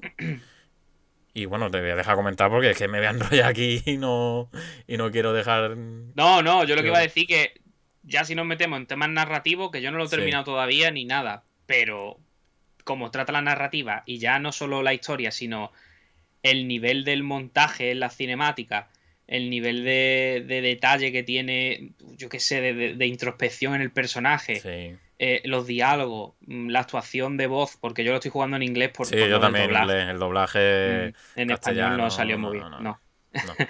Y, y todo eso me parece flipante. O sea, ya no es solo por los gráficos, ¿vale? Ya Mm. es a nivel narrativo, es una cosa que para mí es única. Tal y como está vista en el juego. ya no te digo la historia como tal, sino Sí. como está contada y como, como los recursos que utiliza son totalmente únicos. O sea, no he visto Mm. ningún juego que haga el uso igual de los recursos. Y la jugabilidad mm, me encanta. O sea, la jugabilidad, mm, aparte ya con los gatillos de PS5, Sí. flipante, Y bueno, pero... y, en que cada paso es que se está vi- vibrando el mando. O sea, cada paso Sí, que sí, el mando está tum, tum, tum, tum. O sea que. Sí, sí, sí, sí. sí. Yo tengo una crítica sobre lo que has dicho de la manera de contarla. Sí, Que no sé si estarás de acuerdo conmigo. dime. Que bueno, a ver, que esto es como si estás acostumbrado a jugar a juegos narrativos, esto es una costumbre muy típica de eh, los coleccionables, te cuentan historias y todo eso, vale, hasta ahí lo puedo llegar a entender. Pero lo que sí me estoy dando en cuenta, que es que los vídeos estos que te van encontrando por ahí, de que te sale el doctor explicándote cosas y demás, son súper importantes. Y claro, ¿qué pasa? Que es verdad que esto es, me, me he dado cuenta de que Remedy lo suele hace mucho, que suele meter como a gente de su propia desarrolladora, a ponerse Mm. como actores y demás, ¿no? Para estos vídeos. Pero claro, yo veo un personaje que está en un universo que no es 100% real, ¿no? Porque los vídeos son Sí. con gente grabada de, de la realidad, entonces me saca un poco, ¿no? De... Hostia, a mí, a mí me pasa al revés, ¿eh? Pues a mí me saca un poco, tío. No, no sé por qué. y Digo, tío, es que estoy viendo, estoy en un juego que, vale, es súper realista, ¿vale? En ese sentido, pero, coño, no deja de ser un Mm. videojuego. Y claro, ponerme una persona real en un vídeo explicándome cosas de ese universo, digo, un poco, eh. Es que a mí me gusta mucho, o sea, es que no quiero entrar en la trama por no spoilear a nadie, pero Sí. me gusta mucho justamente por el tratamiento de la historia y las cosas que trata. Hmm, De. Uf, Es que no sé si decirlo, a ver, tampoco creo que sea un spoiler, de, de planos dimensionales y de sí. tal. Entonces, justamente ve esas dos. Realmente estás viendo ahí Sí. dos diferencias de realidades entre Sí. el, el personaje hecho por, por. Bueno, de gráfico del videojuego y el, y el que es en persona. Entonces a mí eso justamente también que digo, hostia, es que creo que no es algo al azar, creo que no es algo que haya Claro, claro, no, obviamente Vamos, tendrá. vamos a poner aquí Claro, persona claro. porque nos gusta hacer peliculitas. Mm, Mm. Yo creo que no. Entonces a mí justamente sí que me ha molado ese recurso. Entiendo lo que te dices de que te saque porque son como dos mundos Claro. diferentes, dos estéticas diferentes. Pero a mí teniendo en cuenta el trasfondo de la historia sin haberlo acabado, también te Mm. digo, mm, sí que me mola, sí que me mola porque es como Mm. todo tan fuera de, un mundo real que me encaja. ¿Sabes? A mí, a mí me ha gustado, me ha gustado. Mm, si, fuera, si fuera el peñazo del Quantum Break de verme un capítulo, no, eso no. Pero lo que sale sí. Pero que, que, lo que estaba comentando de esto de los planos y demás, de hay muchas veces que se utilizan planos de gente, pero tienen los mismos gráficos del juego, o sea, que no solamente de estos vídeos, o sea, que en ese, en ese sentido sí está bien, vamos, yo lo, lo noto que, está bien trabajado y está muy bien integrado. Y ya está, poco más que comentar, vaya, o sea, no quiero alargarme mucho más porque seguramente... yo quiero decir que merece mucho la pena jugar esta versión, es lo que quiero decir. Sí, sí, sí. Que si en una Play 5 y has jugado la Play 4 y te gustó mucho el juego, juégatelo otra vez, porque porque merece la pena. Porque claro, yo me imagino que en Play 4 también estaría todas estas bondades que estamos diciendo de las partidas y demás. Porque eso, este claro, claro, aquí imagino que será pues eso, más, más en pantalla, más, más volumen gráfico al mismo tiempo renderizándose y demás. Entonces, claro, imagino que en ese mm. sentido ahí se notará el subidón, ¿no? Mm. Pero que sí, que sí, que, que vaya, que yo estoy encantado, me está, me está maravillando, me está...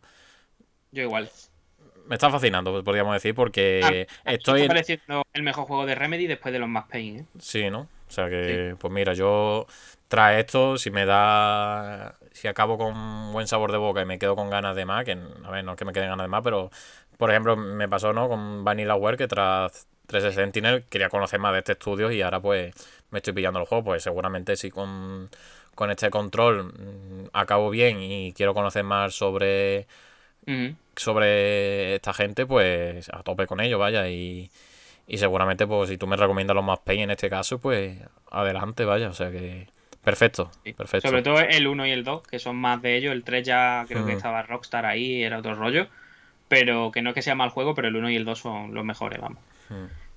Y bueno, yo creo que ya no me quiero, no me quiero alargar mucho más con esto, porque hay mm. cosas que podría decir de las mecánicas y de tal, pero si vamos a hacer algún análisis algún día cuando nos pasemos el juego más en condiciones, creo que sería mm. más idóneo. Así que vamos al melón gordo, a calentarme bien. Y ya, vamos al análisis de hoy, que es el de New, eh, perdón, Super Mario 3D World. Así que más Bowser Dale, vale. Eso. Vamos allá.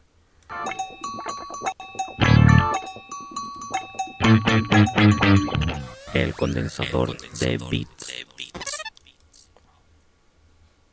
Vale, pues vamos a comenzar con el análisis del programa de hoy, que es el de Super Mario 3D World más Bowser Fury, que siempre se me, se me olvida decirlo. Que bueno, yo creo que ya todo el mundo sabe que esto es la adaptación, el port un poquito mejorado de Super Mario 3D World, un título que salió en Wii U que muy poca gente jugó, que nosotros ya hemos dado la tabarra con él, y que ahora llega a Nintendo Switch para que pueda disfrutarlo muchísima más gente. Así que vamos a comentar un poquito sobre eh, lo que fue el título de Wii U, pero ahora adaptado a, a Nintendo Switch. Vamos a hablar un poquito de si ha envejecido bien, si ha envejecido mal, si merece la pena, si no. Y después hablaremos de este nuevo añadido que yo creo que es el gran aliciente para todos aquellos que, que se pillen el juego ahora en Switch tras haberlo tenido en, en Wii U, que es Bowser Fury. Pero antes, eh, si te parece, vas a pasar a explicar un poquito cuál es el sistema de los análisis, porque vamos a cambiar esta temporada. Eh, ya hicimos la prueba un poquito con Doom Eternal y bueno, te dejo ya que, que tú comentes. Vale. Pues bueno, como ya venimos comentando y demás, el podcast El Condensador de Bit tenemos, tiene mejor dicho, un blog nuestro oficial, en el que escribimos tanto Miguel como yo, escribimos en él.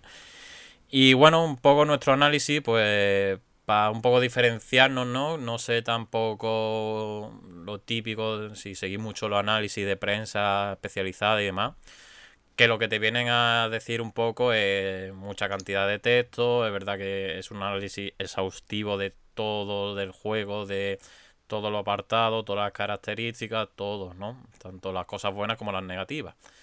Entonces nosotros un poco para, pues eso, para no ser un calco ni y estar en la misma onda que ellos, pues nos vamos a basar, pensamos nosotros, que una cosa más visual, ¿no? Es verdad que aquí estaréis viendo texto, pero son textos de vaya, de líneas, no tiene mucho más, en el que nos centraremos en características, las resoluciones de ese juego, lo mejor y lo peor, lo apartado positivo y negativo, y luego la valoración final con una nota. La nota, eh, bueno, yo esto no te lo he comentado, Miguel, pero yo creo que lo mm. mejor la nota es dejarlo para el blog. para meditarlo y demás, que no sea algo en caliente mientras hablemos. Y bueno, para terminar y que esté todo cuajado, toda la información, todos los puntos clave, pues bueno, haremos una infografía tematizada con el juego y demás, donde veremos todo, todo, este, todo lo apartado que hemos dicho, una breve resumen y demás, y ahí sí tendrá la nota final. ¿Vale? Tendremos pues eso, la parte que más nos ha gustado, la valoración final y todo, y una nota final. Así que bueno, aunque hagamos este análisis, nosotros pues a lo largo de la semana os invitamos a que paséis por allí si queréis, o si os da el morbo de ver la nota final y sudáis, pues ya está, pues, igualmente.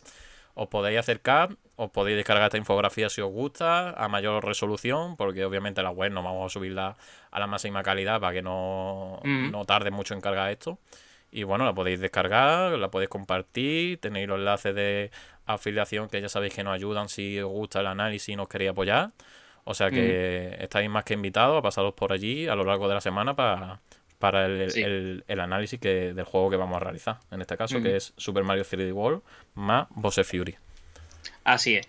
Pues bueno, sí, comentar de nuevo lo que tú has dicho, que en el blog, cada, juego que hablemos prácticamente habrá un enlace afiliado, ¿vale? Que nos ayuda, que es simplemente darle un clic, ese enlace te va a redirigir a Amazon o a FNAC eh, o, o, a la tienda que pongamos y simplemente con hacer la compra pues ya no estás ayudando, que no tienes que hacer nada más. Eh, a partir de ese enlace tú haces tu compra como siempre y, ya está, así de simple. Y bueno, pues vamos a empezar ya a entrar de lleno en materia, en lo que viene siendo este Super Mario 3D World más Bowser Fury. Tengo que confesar que no sé por qué tengo en la mente todo el rato un New Super Mario Bros. No sé por qué se me ha metido hoy eso en la sí, Porque es lo típico, Estoy leyendo el título todo el rato aquí abajo que lo tengo escrito en el, en el Twitch, en el mm. título. Y, y bueno, eh, si te parece, empezar a comentar un poquito, hacer un poquito de retrospectiva de lo que era el título original y cómo lo has visto mm. en Switch. Y luego ya entramos, yo creo que con lo más importante en verdad, que es lo de Bowser Fury, porque yo creo que todo el mundo ya sabe cómo es Super Mario 3D World, mm. pero vamos a, vamos a hablar un poquito. Venga, si te parece, empieza tú. Pues bueno, Super Mario 3D World, ¿no? Venía un poco a ser el Mario de turno que, tocaba, ¿no? Por así decirlo, en, Wii U, ¿no? Recordemos que Wii U no se estrenó sin su Mario... Bueno, sí, miento, sí se estrenó con un Mario clásico. Se estrenó con este New Super Mario Bros. Eh, U, ¿no? Que es este Mario en 2D que empezó a retomar la saga en DS. Pero claro, la gente cuando hay una nueva consola de Nintendo espera un Mario tocho, ¿no? Porque veníamos de, los Mario Galaxy y del Sunshine, que bueno, tuvo sus más y sus menos, pero ahí estaba. Entonces, ¿qué pasa? Nintendo, un poco por cambiar, ¿no? Pues sacó este Mario 3D World, que era como el de Nintendo 3DS, ¿no? Como este New Super Mario 3D Land o algo así. Y pues adaptado a Wii U con la gracieta de que tenía un modo cooperativo a cuatro jugadores. Entonces era reunir lo mejor de los Mario en 3D, ¿no? Un poco escenario cerrado sin ser mundo abierto, pero que se pudiese jugar de manera cooperativa, ¿no? Un poco en ese sentido. Entonces, ¿qué pasa? Eh, yo recuerdo, vamos, yo en 2013, bueno, no, miento, el juego salió, sí, salió en 2013, en noviembre de 2013. Eh, el juego, claro, las expectativas estaban ahí que sí, asá, porque no era el Mario Galaxy o el Mario de turno grande. Pero bueno, estaba ahí el high, la verdad. Y bueno, el juego recibió buenas notas, recibió buena buena acogida, ¿no? Se podría decir. Y, y vendió bien. Vendió, creo que de no sé si el tercer o cuarto mejor juego más vendido de, de Wii U.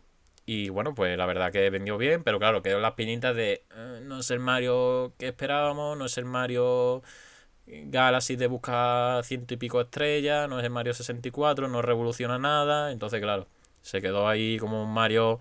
Es verdad que tiene, tiene una calidad eh, sobresaliente, vaya, a mi, a mi parecer. Pero no es el Mario que a lo mejor esperaba todo el mundo para dar ese salto a la Wii U.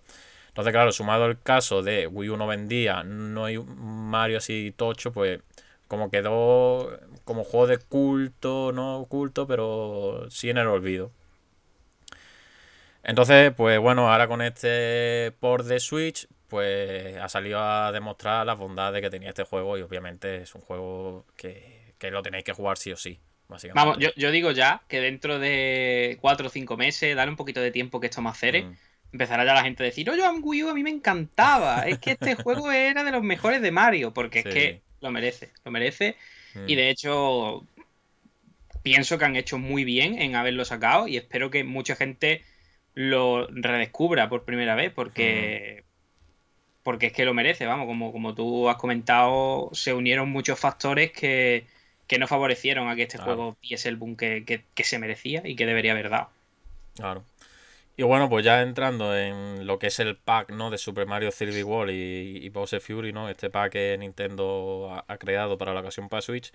Pues bueno, lo que he comentado, una de sus principales mm, características, lo que más destacan ellos es eh, lo que ya he comentado, que es una aventura completa de principio a fin. O sea, tú en cualquier momento podés jugar de manera cooperativa, desde el primer mundo hasta el último, hasta la batalla final contra Bowser, que no es spoiler, obviamente Bowser siempre está ahí, siempre va a ser el jefe final. Entonces, la aventura la podés completar con amigos, con pareja, si tienes niños, si tienes niña, cualquiera persona. Es un juego muy mm. fácil de jugar, tiene una curva de aprendizaje eh, yo creo que excelente, porque si lo que quieres dedicarte a pasar fases y no conseguir el 100% de estrellas, el sello que tiene y demás, lo puedes hacer perfectamente. O sea que en ese mm. sentido, podéis jugar con quien quiera, que lo vaya a pasar bien, es divertido, y en ese sentido, cero mm. problema. Otra de las cosas que tiene este Mario 3D World que añadía pues el tema de los power Obviamente, hacer un nuevo Mario tenía que venderte el poder de turno, ¿no? Como fue en su día Mario 3, ¿no? Con el con lo del Tanuki, ¿no? Creo que fue. O el Odyssey con la gorrita. O el Odyssey con la gorra, así es. Pues en este caso tenemos el Mario Felino. Mario Felino, que, bueno, yo al principio lo vi y dijo, bueno, un poco tonto. Pero que con el paso de los años yo he visto que de los más chetados, de los, o de los mejores, te diré incluso, porque es muy ágil, es súper adaptable a cualquier situación de, de plataformeo y la verdad que se convierte en un paseo cuando tiene el traje, las cosas como son. Y bueno, no solamente está el Mario Felino, tenemos el Mario Doble, que es otra mecánica que también se introdujo en este Mario 3D World, que es el Mario que se divide en dos, o incluso en tres o en cuatro, si va sumando mm. más, más, más personajes. Y pues bueno, da situaciones muy, muy chulas, muy a puzzles bastante interesantes y, la verdad que también está muy divertido. Y bueno, y luego tenemos la ristra de Power Up, que si el Mario de Fuego, el Tanuki, el Mega Mario, el, tenemos luego los ítems de la caja de este helicóptero, ¿no? Que debutó en el Mario de la Wii. ¿no? en, la Wii, la Wii ya estaba este. Ah, pero bueno, no miento, en la Wii estaba el gorrocóptero este de Doraemon. Pero era más o menos igual. Sí, era igual, pero que no era una caja. Aquí es directamente mm. una caja. Está el patín de hielo, está la caja de que dispara cañones, o sea que hay un sinfín de, de ítem y power up que tanto antiguos como nuevos, o sea que no me voy a aburrir. Luego lo que ya he comentado, la dificultad, que está súper bien ajustada. Y sobre todo a mí me gustaría destacar de este juego el diseño de niveles. Sí. sí, el diseño de niveles creo que para mí fue el punto fuerte. Hmm. Porque en cada nivel tienes un reto nuevo, hmm. eh, situaciones nuevas, poderes nuevos, como tú has comentado, todos esos poderes se reparten a lo largo de los niveles, de hmm. forma que cada vez que coges un poder, a veces hay mecánicas o hay estrellas inalcanzables si no tienes un poder, o mecánicas nuevas como el de Mario que se divide en dos, que has comentado. Y todo eso está muy bien colocado en unos niveles que creo que están muy bien diseñados, con niveles muy asequibles y otros más jodidos creo que cuando te pasa el juego y lo típico de los mundos extra y tal, ahí es cuando la curva de dificultad pega un subidón que está mm. bastante, bastante bien. Entonces yo creo que para mí el gran secreto de este Mario 3D World, el, secreto de que sea tan bueno como es, porque tal cual lo digo, para mí son los niveles más que otra cosa, porque la jugabilidad ya sabemos que es jugabilidad de Mario, no, mm. hay no, hay nada, claro, no hay un... Mm game changer que diga, guau, Mario ahora es súper profundo. No, no, no. Claro, el, cambio sí lo hubo en Odyssey. Claro, sí, sí, sí. Sí que hubo un cambio de jugabilidad en Mario Odyssey, pero aquí realmente estamos teniendo la misma jugabilidad que podíamos tener hmm. en Mario Galaxy, por decirte algo. Claro, o, Sunshine, o Mario 64 mismamente, vaya. O sea que, sí, sí, sí, sí, en un hmm. Mario 3D. Hmm. Pero los niveles tal y como están diseñados, como están propuestos, y para mí que sean reducidos, porque lo digo, para mí que sean pequeños es lo que lo hace bueno. Sí. que, que luego entraré en eso. Eh, eh, para mí son el gran secreto de este, de este título. Así es, así. Mm. Y ya por último, un poco a destacar, ¿no? Cuáles son sus principales puntos fuertes, ¿no? Podríamos decir. Eh, que yo creo que son los niveles que son como batallas contra jefe, ¿no? O que son como niveles especiales, ya sea pues batallas eh, no, no, son los castillos, sino entre medias, cuando tú intercambias de mundo, hay algunos que son batallas contra jefes especiales, y la verdad que están bastante guapas, incluida la de Bowser, que para mí me encanta, la de la batalla final contra Bowser de, de 3D World. Y que bueno, que aquí está el debut de que yo creo que es de los mejores spin-offs de, de Super Mario, que es el, Capitán Toa. O sea, el Capitán Toa, el juego de Capitán Toa nació aquí en este Super Mario porque están los niveles del Toa en el que manejamos a él, o sea, es tal cual el juego del Toa, si lo habéis jugado, es que... Niveles del juego ahí, tal cual. Nacieron aquí, en este Mario, como una especie de minijuego que se convirtió en, con personalidad propia y con mucho sentido en un juego aparte porque había un filón ahí que, que me encantó que lo aprovechasen porque tenían, vaya, tenían potencial, potencial enorme. De sobra. Sí, sí, sí.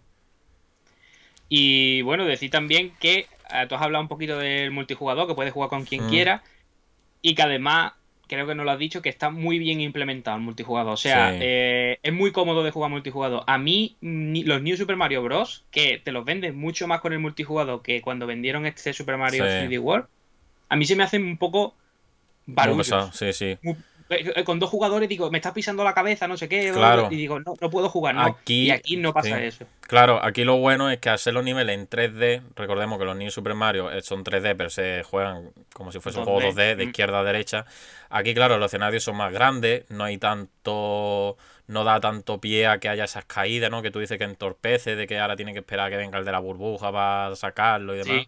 Entonces, claro, aquí es más amplio los escenarios, también estaba pensado obviamente para cuatro jugadores, ¿no? O sea, mm. tú lo ves y dices, hostia, qué escenario más grande, pero que está pensado para cuatro jugadores. Y mm. bueno, ya para terminar de estas características principales del juego, comentar de estos cuatro personajes que no lo he dicho, es Luigi, que su especialidad es saltar más alto, Peach, que lo que hace es planea más tiempo en el aire a la hora de caer, y Toa, que lo que hace es que, corra, que corra más rápido el personaje. Mm. Y bueno, pues eso es un poco las características de este, de este Mario 3D World que que podemos comentar así que destacan más. Y, y, bueno, si quieres pasamos a lo que es el apartado técnico de... Ya aquí vamos a, vamos a meter a Bowser Fury y demás. Y ya en la parte de lo que es lo mejor y lo mejor, eso lo vamos a dejar centrado en Bowser Fury, que es la parte central de este análisis, vaya. Vale. Y bueno, el apartado técnico tenemos... yo, voy a hacer un pequeño spoiler de que me va a costar sacar algo de lo mejor en el Bowser Fury. Bueno, ¿eh? ahora, ahora pasamos, ahora pasamos, no tengas prisa, no tengas prisa. Apartado técnico, ¿vale? Aquí ya va a haber polémica porque, porque sí, ¿vale? Ahora vamos a comentar. Mm. Mario 3D World, ¿vale? En dock, ¿vale? Estamos hablando de Switch. Esto ya no es Wii U, ¿vale? En dock mm. va a 900p y 60 fps. Que de aquí hay una subida de resolución de Wii U porque en Wii U corría 720p nativos, ¿vale? Entonces, en modo dock hay una pequeña subida, no llega a 1080, pero llega a 900p, que mm, yo no sé tú, pero yo creo que no le hace falta más porque el juego se ve espectacular. muy bien, se, ve, muy bonito y de limpio, de, de, de eso, de, del arte que tiene el juego. El, una peli de animación. Sí, sí, el de, o sea, no... Lo que derrocha el juego en... colorido. Sí, sí, en colorido, en arte, en dibujo, llámalo como quiera, es espectacular. Y no va a haber un juego más bonito en tu Switch en la vida, vaya. Y en portátil, pues eso, 720p, 60 fps, o sea que va a lo máximo que puede ir en modo portátil, o sea, la, la Switch en modo portátil va a 720p, no va mal, o sea que me parece perfecto esa, esa resolución. Y yo debo decir que es donde más lo he jugado. En 3D World lo he jugado en modo portátil y se ve espectacular. O sea, que te pones la camita después de comer, de almorzar o de a la noche cuando estés cansado de trabajar después de un duro día, te pone el Mario y te hace, vaya, la noche te la deja con una sonrisa de peapa. Y bueno, comentaba un poco del apartado técnico, que esto también se comentó, ¿no? Antes de la salida de este juego, que aparece el juego va más rápido. No se sabe por qué, Nintendo no ha dado el motivo de por qué la animación o por qué el juego fluye en general más rápido. No se mm. sabe por qué. Yo sí lo he notado, no sé tú si lo has notado. Que sí, sí. Parece que le han metido un frame skip aquí de estos de los emuladores de cuando le mete el frame skip. Pues no sé. Sí, sí, a ver si era para que vaya a 60 FPS. No lo sé, no lo sé. O sea, el juego, el juego en Wii U iba ya a 60 FPS, no lo sé. Sí, sí, sí, sí. No sé por qué, el motivo no. Va como un pelín como acelerado. Como sí, acelerado. A 1.25 sí, sí, un vídeo de YouTube. Sí, sí, totalmente. Y bueno, al parecer hay un problema de shootering cuando cogemos una estrella, el Mario, pues aparece que hay una mini leve caída de FPS, ¿no? Que esto es lo que se conoce como shattering. Pero bueno, que no afecta en sí poco más, no afecta, Nah. no afecta nada, vaya. No. Y bueno, entrando ya a lo que es Bowser Fury, vamos a empezar aquí hablando de Bowser Fury y empezando por su apartado técnico. Bowser Fury, también conocido como King Kong contra Godzilla. Sí, totalmente, sí, sí, sí. Ya le va a comentar. Sí, sí, sí. Pues en dock va a 720p 60 fps, ¿vale? Y en portátil, que aquí es donde viene el delito de este Bowser Fury, es 720p 30 fps. Ojalá ese fuera el delito. Ojalá ese fuera el único delito. A ver, mm, mi primera sensación es con Bowser Fury en portátil, que fue que te lo comenté a ti, Mm. es que no, no debéis jugar esto en portátil. O sea, yo no recomiendo jugar a Bowser Fury en portátil. Porque creo que no. Primero, se ve fatal. se- o sea, se nota el cambio entre un entre el 3D World a Bowser Fury exageradamente. Porque Sí. es que es otro juego. Es que es otro juego. Yo no sé si es el mismo motor de juego, pero es otro juego diferente. Para mal. Para mal, para mal. Para mal, Para mal, Entonces, Es claro. más, es más, perdona, perdona. Tú has Sí, dicho, sí. no recomiendo que juguéis Bowser Fury en portátil. Yo no recomiendo que juguéis Bowser Fury. Bueno, ahora. tú que ya está en la nota, tú ya estás- No, no, no. Yo digo Bowser Fury. Esto, esto engloba todo. Sí, sí, sí. ¿Vale? Vale, y luego diré los motivos. Vale, vale. Entonces, ¿qué pasa? Eh, gente que tenga una Switch Lite, lo siento mucho, pero. Uf. Bowser Fury, yo. mm, a ver, entiendo que si tenéis ganas y si no os queda otra, jugarlo porque no va a pasar nada, no vaya. No vaya a sentiros estafados ni nada, pero mm, yo no creo que la mejor manera de disfrutar esta expansión de ninguna manera, la verdad. Pero bueno. Bueno. Eh, ¿Cuándo puedo dar mi opinión de.? Tranquilo, tranquilo, tranquilo, Miguel. Vamos a pasar ya a lo, a lo mejor y lo peor. Así que bueno, si quieres te doy. Ya que tienes tanta ganas de hablar, vamos a empezar primero por lo bueno. Lo que mejor te ha parecido este Bowser bueno. Fury. Paso yo Hombre, lo lo- mío y ya comentamos lo malo si quieres. Para mí lo bueno ha sido ver a Mario feliz con el harén que se monta de gato no que se pone el traje gatuno y se va allí a pegarse con todas las gatas que hay. Eso ha sido lo mejor. Ve a Mario contento por fin. Que dice, ya paso de Peach, que llevo no sé cuánto tiempo detrás suya. Me Sí, voy con la gata que hay aquí. Paso ya de, de la friendzone, me voy a, Soy. a los furros. Dice, mira, eh, con el disfraz de gato he tenido éxito, pues para adelante. Eso para mí, Ahora, Eso- el Mario no puede ir a Japón porque le prohíben los cosplays de gato. o sea, no me puede ir. cobran por ir de gato.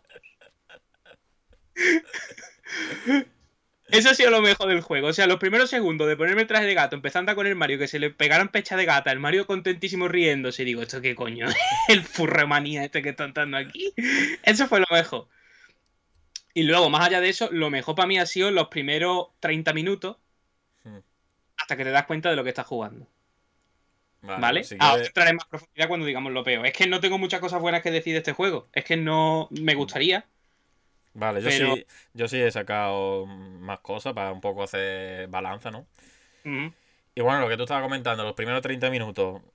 eh, a ver, la principal característica, el principal factor que se diferencia este Mario con respecto al 3D World, ¿no? Porque vamos a compararlo con 3D World, no vamos a compararlo con otros Mario de momento.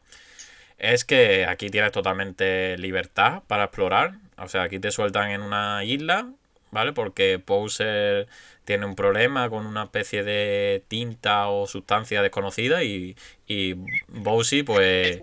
Eso suena. Vos tienes un problema con una sustancia de color. Y el hijo, y el hijo te pide que le ayudes.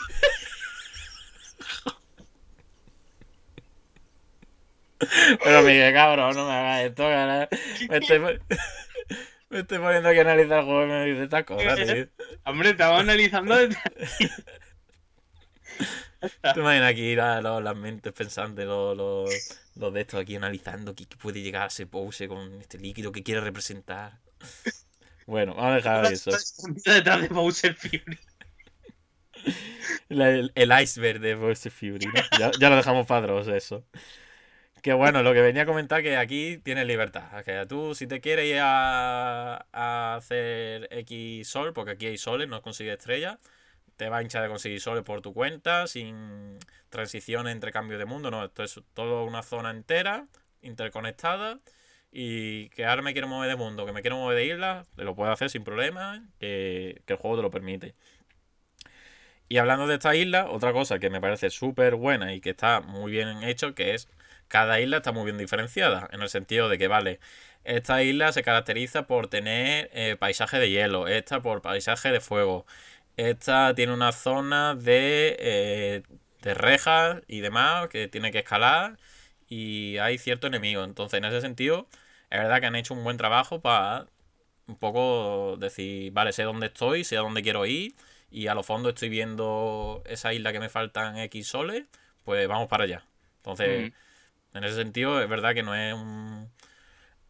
No es algo que esté muy común, no son zonas muy comunes de que han reutilizado recursos para hacer las diferentes islas, ¿no? Está todo muy bien diferenciado, muy bien clarito y lo puedes ver desde el primer minuto, vaya. Y bueno, y otra cosa que tú también has comentado, que es el Godzilla contra King Kong, pues son las batallas, ¿no? Contra Bowser, que era un poco lo que venía, lo que nos vendía Nintendo, ¿no? En esos dos, tres trailers que vimos de promoción. Tú eso lo sacas como algo bueno. Sí, sí, eso. Vale, vale. Ahora después explicaremos todo lo que tú quieres comunicar. Sí, sí, no, no, no, no, no, no pasa nada, cada uno. no, no, que, sí, que sí. que yo sé, yo sé por dónde tú quieres ir, yo también estoy a favor de lo que tú quieres comentar, pero estoy un poco destacando, pues a ver, dentro de la batalla contra Bowser, o sea, tú la primera vez que lo juegas, tú dices, hostia, qué puto épico, qué guapo, mm. el Mario aquí gigante, Super Saiyan y demás. Eh, está muy guapo. O sea, la música, que esto no lo comentaba, la música mm. me gusta muchísimo, vaya, ese tono ambiental de isla, tranquilidad. Y luego cuando empieza a llover, cambia la música de tensión a pose y demás. O sea, lo que es la transición a batalla me, gusta mucho. las dos primeras veces está guay. sí. sí, sí, sí, Así que venga, si quieres. Uf, las copetas que ya va a reventar. Y si quieres, pues ya está. Pues estos son los puntos positivos. Vamos a pasar a los negativos. Si quieres extenderte en los positivos, tiéndete. no, no, no, no, es que ya aquí me he enganchado una con otra. Lo que he dicho, las batallas muy guapas, muy espectaculares. ¿Qué pasa? Que no batallas una sola vez. Batallas 20, 30, 40 veces contra Bowser. Entonces, cuando llegas ya al punto de otra vez está puto lloviendo, Bowser, muérete, cabrón. Eh, Así que te doy paso para que puedas comentar ya en los puntos que Mira, yo lo primero que voy a decir lo tan sencillo como esto. Todas las mecánicas que han intentado meter nuevas son las peores mecánicas que han intentado meter en un juego de Mario. Son todas una mierda. Tal cual. O sea, las peleas contra Bowser está muy bonita la primera vez. Pero ya está. O sea, métemelo al final del juego, que me convierta en un mono gigante y me peleé contra Bowser. Pero no me lo metas 10 veces, porque es que la batalla final es igual que la primera. Me da igual es que estoy jugando la batalla final y digo, es la misma que la primera. ¿Me tengo que motivar? No me motiva. Eso es lo primero.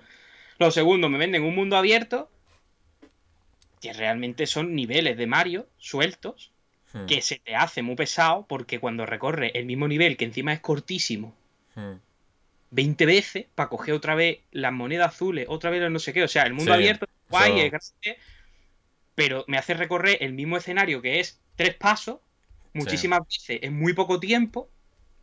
¿Sabes? Como, y yo otra vez tengo que ir allí, otra vez hacer lo mismo, pero ahora con monedas azules, ahora busca los gatos, ahora con no sé qué. Que yo entiendo que el juego no, era más largo, no daba para más, vale. Hmm. Pero es que lo alarga de una manera muy artificial. Sí. Muy, muy artificial, sin, sin añadirte nada nuevo. No es como cuando tú te metías a buscar una estrella en el Super Mario 64, en el Sunshine, que te metes hmm. en el nivel de nuevo y el nivel está cambiado. No, el nivel está igual. Sí. Está igual, el, vamos, la mayoría de las veces. A mí en general se me ha hecho muy pesado. Y eso que dura poco. O sea, no sé si he conseguido setenta y tanta. setenta y tantos soles o por ahí. Hmm. Se me ha hecho muy pesado y no me gusta nada el diseño de. Lo que, estoy, estoy de acuerdo con lo que tú dices de que hay mucha diferenciación entre cada nivel, ¿no? Sí. Entre cada islita. Pero que en verdad son niveles. Sí, vaya son elite, hablo de islas, pero que son nada, una zona, quitando alguna que es verdad que son más largas, pero que son zonas muy pequeñas, vaya, o sea, no llega a ser un mundo así grande de islas, no. O sea, Es más pequeño que un nivel de Super Mario 3D World. Sí, podemos decirlo que sí, sí, sí. sí. Y de hecho me estás vendiendo un mundo grande. Otra vez me has vuelto a hacer lo mismo que hicieron con Pokémon que decía que iba a hacer el Zelda Breath of the Wild de Pokémon. Y Hmm. no. O aquí otra vez, aquí peor. O sea, esto que sí, que es una expansión, que es un añadido, no lo metas. Yo para mí no lo metas. Hmm. Porque es que se hace muy pesado. eh, la jugabilidad, yo qué sé, no... mm, Lo he notado como Mario más torpe que en el Odyssey. No sé si a ti te ha pasado. A mí me ha pasado especialmente porque, que- pero vaya, fue fallo mío, que yo estoy acostumbrado mucho a usar el salto este que te agacha y hace la vuelta para atrás, Yo también. y en este Mario no está. No. Y claro, yo ahí perdía un poco de... Da para atrás y a saltar al mismo tiempo. Sí, sí. Entonces, a mí a nivel jugable no me ha gustado, a nivel de diseño de niveles tampoco. Sí. Esto, eh, lo- los power-ups, hay como 100.000 power-ups que dices, estoy chetadísimo ya, esto estoy aburrido. Sí. O sea, O sea, aquí, no sé. aquí los power-up, para comentar un poco para la gente que no sepa, o sea, los power-up son los mismos que el 3D Wall, solo que aquí te dan, cada dos pasos te dan un power-up. Porque el Bowsy está como opción jugable, pero si tú no lo manejas, eh, bueno, tiene un selector que te dice oh, cuánto quiere que te ayude Bowsy. O pero sea, es que, Bowsy- que nada. Claro, yo tampoco, yo dije que nada. Pero hay cierta zona que hay una interrogación y el Bowsy pues se pone como un poco como el Mario Sunshine, ¿no? Que como que pinta con esta pintura especial y te saca pues te saca una tubería, te saca sobre todo ítems, ¿no? De Power Up, de Mario Felino y todo eso. Entonces ya un punto que sí, que te vaya yo en la batalla final ni morí porque es que no... Es que la batalla. Es estúpida. Sí, bueno, ahora pasaré a comentar eso. Sí, sí. Y un poco a colación de lo que has dicho, de la forma de conseguir la- los soles, ¿no? De que están. Que Sí. una vez que visitas tú una isla, porque, bueno, vamos a explicarlo un poquito más si quieres esto, nos paramos aquí Sí. en este punto. O sea, tú llegas a la isla y te dice, consigue el sol del, de la isla, ¿no? O sea, un- es un sol que está disponible cuando llegas al final de esa isla, que es el faro, ¿no? Que el faro Mira, ahí es- eso, eso es el momento, arena. sí. sí, sí, sí, sí. Entonces siempre está el mismo, los mismos tipos de soles que puedes conseguir en cada Mm. isla, siempre se repite. Entonces está eso, llega al final de la isla, consigue los cinco símbolos de, del gato, porque se te desbloquea una estrella. Lo que tú has dicho, de pulsa el botón azul y consigue las monedas. Mm. Y luego está, hay alguno que es verdad que cambia, que por ejemplo en una isla está, tienes que derrotar a un Luigi Sí. que es como corrompido. Cambia, pero está repetido también en Claro. otra isla. Cambia, pero hay alguna isla que sí se repite y otras que no. Claro. Y luego está la otra de conseguir una llave para abrir un sol Sí. que está en una jaula. Sí. ¿Qué pasa? Que es lo que tú dices, cuando ves dos islas, ya lo has visto todo. O sea, ya no te va a sorprender el juego en cuanto a estructura de conseguir soles. O sea, en ese sentido, eh, es verdad que... mm, Cero vale, imaginativo, tío. Es que yo me espero mucho más de un Mario. Claro, aquí el problema es que eso, que se ve esto como una añadido, que un añadido no puede hacer mala porque es nuevo y es, vale, es- mm, me lo estáis dando, vamos a decir, entre comillas, muchas comillas, gratis, ¿vale? Me lo estáis dando sin, como motivo, ¿no? Para jugarlo de nuevo, pero lo que tú dices, que es no, no me da motivos, a- aparte de para finalizarlo y el objetivo, vale, me lo pasa entero, o sea... Mm. Tú Es que- estás, es la- que- estás en la tercera isla y ya te da la sensación de que ya lo he visto todo. Porque aparte, lo que tú dices, la batalla de Bowser ocurre cuando consigue los cinco primeros soles. Porque la estructura del juego es, va consiguiendo soles, te enfrenta a Bowser, te enfrenta a Bowser, lo derrota, no del todo, porque no lo derrota del todo, se desbloquea una nueva isla. Y así todo. Entonces, claro, llega un proceso de repetición de, vale, desbloqueo nueva isla, consigo los soles de esa isla de la misma manera que ya he visto en la primera isla. Y, Claro. para, y para desbloquear nueva isla tengo que hacer el mismo proceso que ya he visto con Bowser, que he peleado ya 10 veces con él. Entonces, claro, Mm. me pongo así tan rápido en el sentido porque es que es muy pesado, es muy pesado. O sea, yo... Es que, sí, sí. Que, que, que a lo mejor alguien, tal y como tú lo estás explicando, Claro. ¿vale? Alguien que no haya jugado puede decir, es que Mario siempre es eso. Voy a un sitio, consigo un sol, no sé qué, siempre igual. Pero es que el problema es que los niveles son tan aburridos, tan mal diseñados, para mi gusto. La- la- los niveles, o sea, las islas, ¿vale? Mm. Tan aburridos, tan mal diseñados y tan... Que no te motiva a volver a recorrerlo, ¿sabes? A mí tú me dices que me tengo que volver a pasar un nivel de 3D World y digo, vale, me da igual, me lo paso otra Sí, vez. sí, sí. te lo pasa otra vez y te dice, ahora con las monedas azules, pues me lo paso otra vez. Pero es que aquí es tan aburrida la isla que es que dices que no tiene ninguna motivación escalar otra vez para arriba donde está el faro. Es que no tiene, no sé, no, no, no, no tiene aliciente. Sí. Nada. Sí, vaya, yo para terminar este apartado de, de lo de los soles y demás, Mm. eh, yo no sé tú cómo lo ves, pero la forma, la manera de para desbloquear el nuevo sol o para que se me active el nuevo sol, me tengo que alejar de la zona para luego volver a entrar. Que es un poco como el Mario 64, ¿no? De salirme del cuadro, volver a entrar. Pero claro, aquí como Pero está todo, coñazo, ¿eh? como a ti que está todo interconectado, pues me parece muy cutre, en mi opinión, que tenga que hacer como los juegos de PlayStation 2 o de Play 3, de me tengo que salir de la zona para que deje de cargar lo que estoy viendo renderizándose, para luego volver a entrar y que cambie todo. Sí. Entonces, Sí.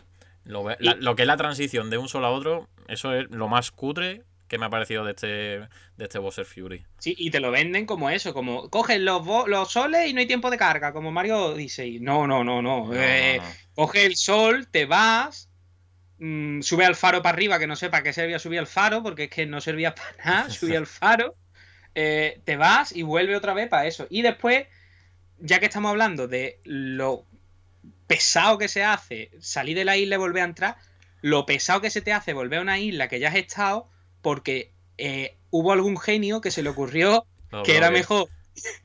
que, que hubo algún genio que se le ocurrió que era mejor desbloquear el teletransporte cuando ya te has pasado el juego y está Sí. hasta lo mismísimo, en vez de desbloqueártelo la primera vez que consigues una, un Sí. sol dentro de esa isla. Sí, sí, sí, sí.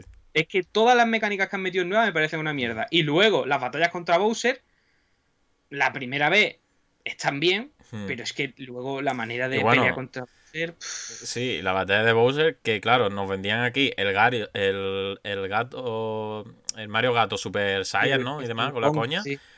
Pero realmente el gato no te hace falta para superar a Bowser. O sea, tú dices, necesita la gigacampana para enfrentarte a Bowser.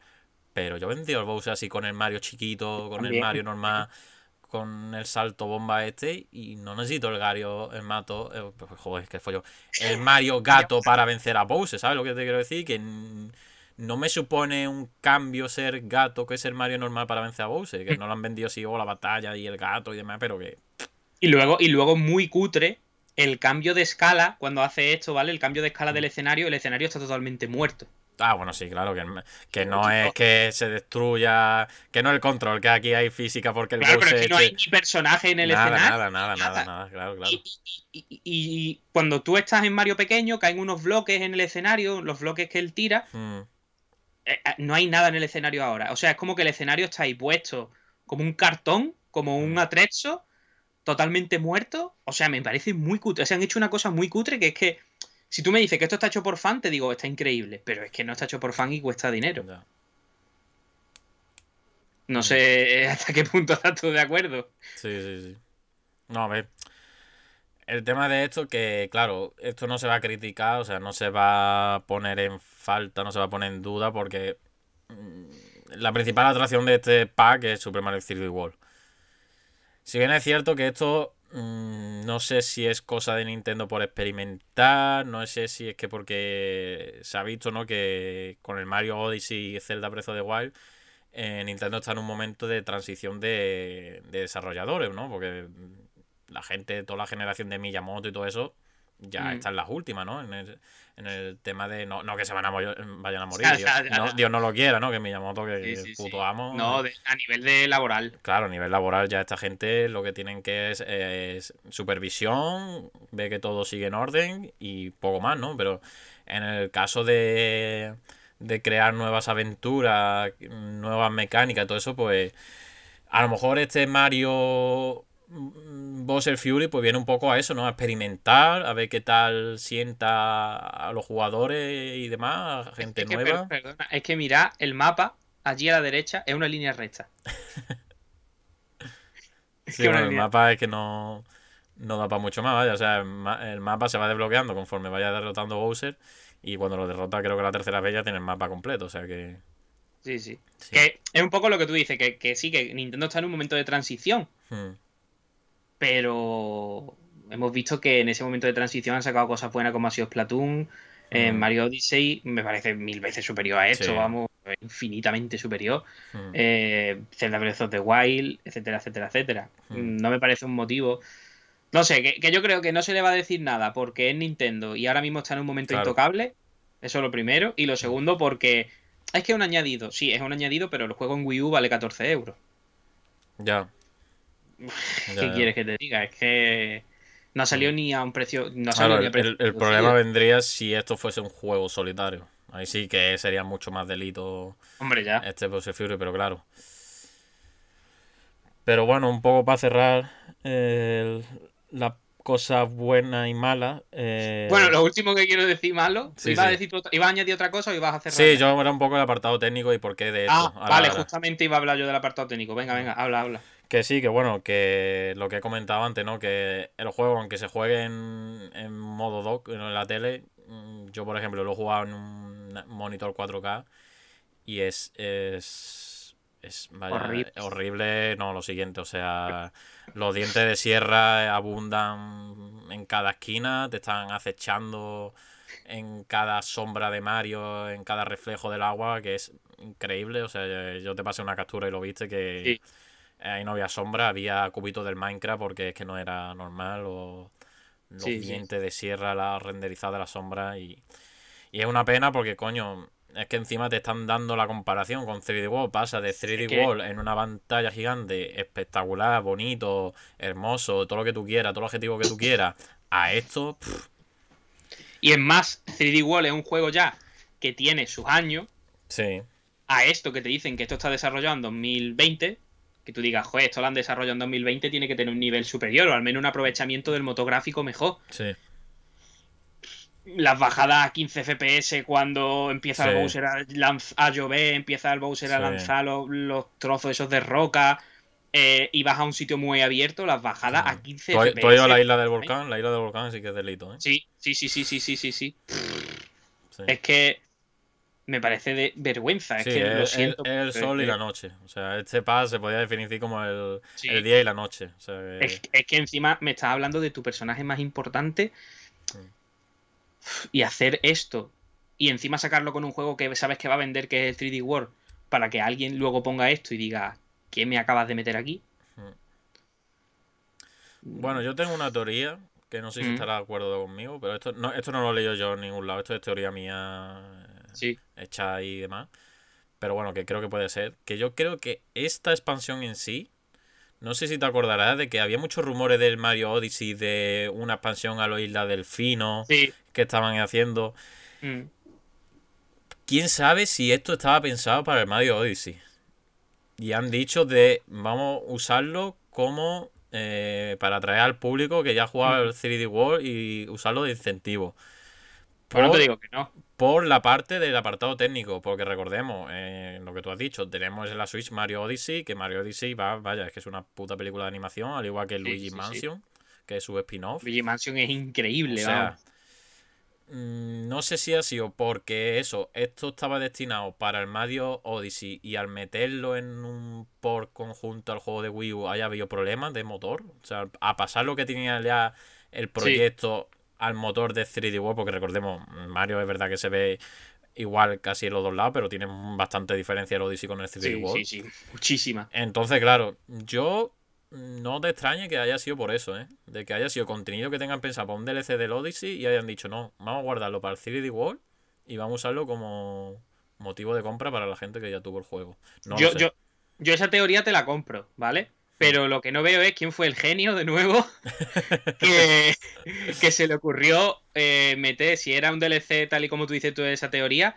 cambiarle el motor y ponerle el del 3D World. Que yo entiendo que viene con el 3D World, pero tú puedes ponerle el motor del Odyssey si funciona mejor en 3D. Claro, que- pero que un poco para que no se vea que, oye, que esto ya lo teníamos, vamos a metértelo, que sí, lo podrían haber hecho. Sí, sí. ¿Qué más da? Si me estás vendiendo un juego que vale 14 euros 60, ya que estamos a lo Ya, ya. completo y por lo menos mejor, yo qué sé. Que ya, no lo sé, no lo sé.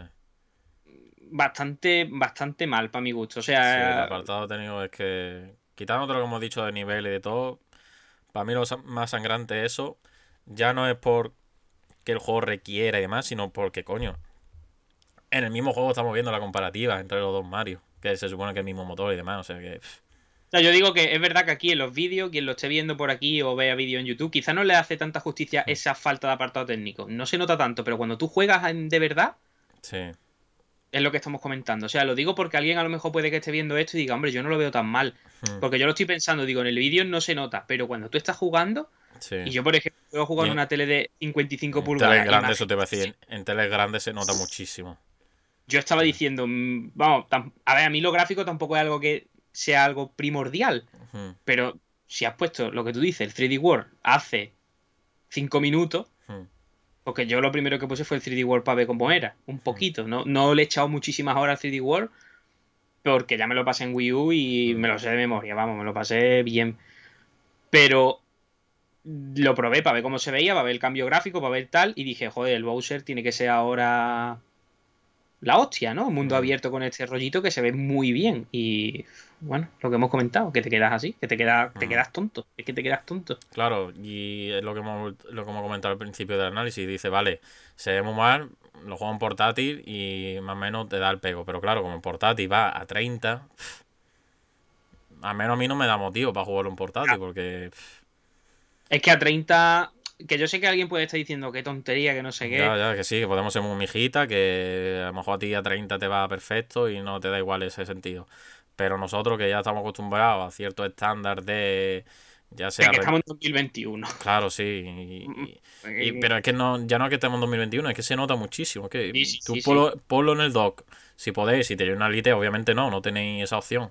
Pero es que el, el cambio tú lo, tú lo notas. Vale, yo se lo puse a mi novia y le dije, juégalo. Y me dice, se nota raro, no sé qué, se nota diferente. Y digo, es que, que son, son sensaciones que no podemos transmitir mediante palabras, vaya.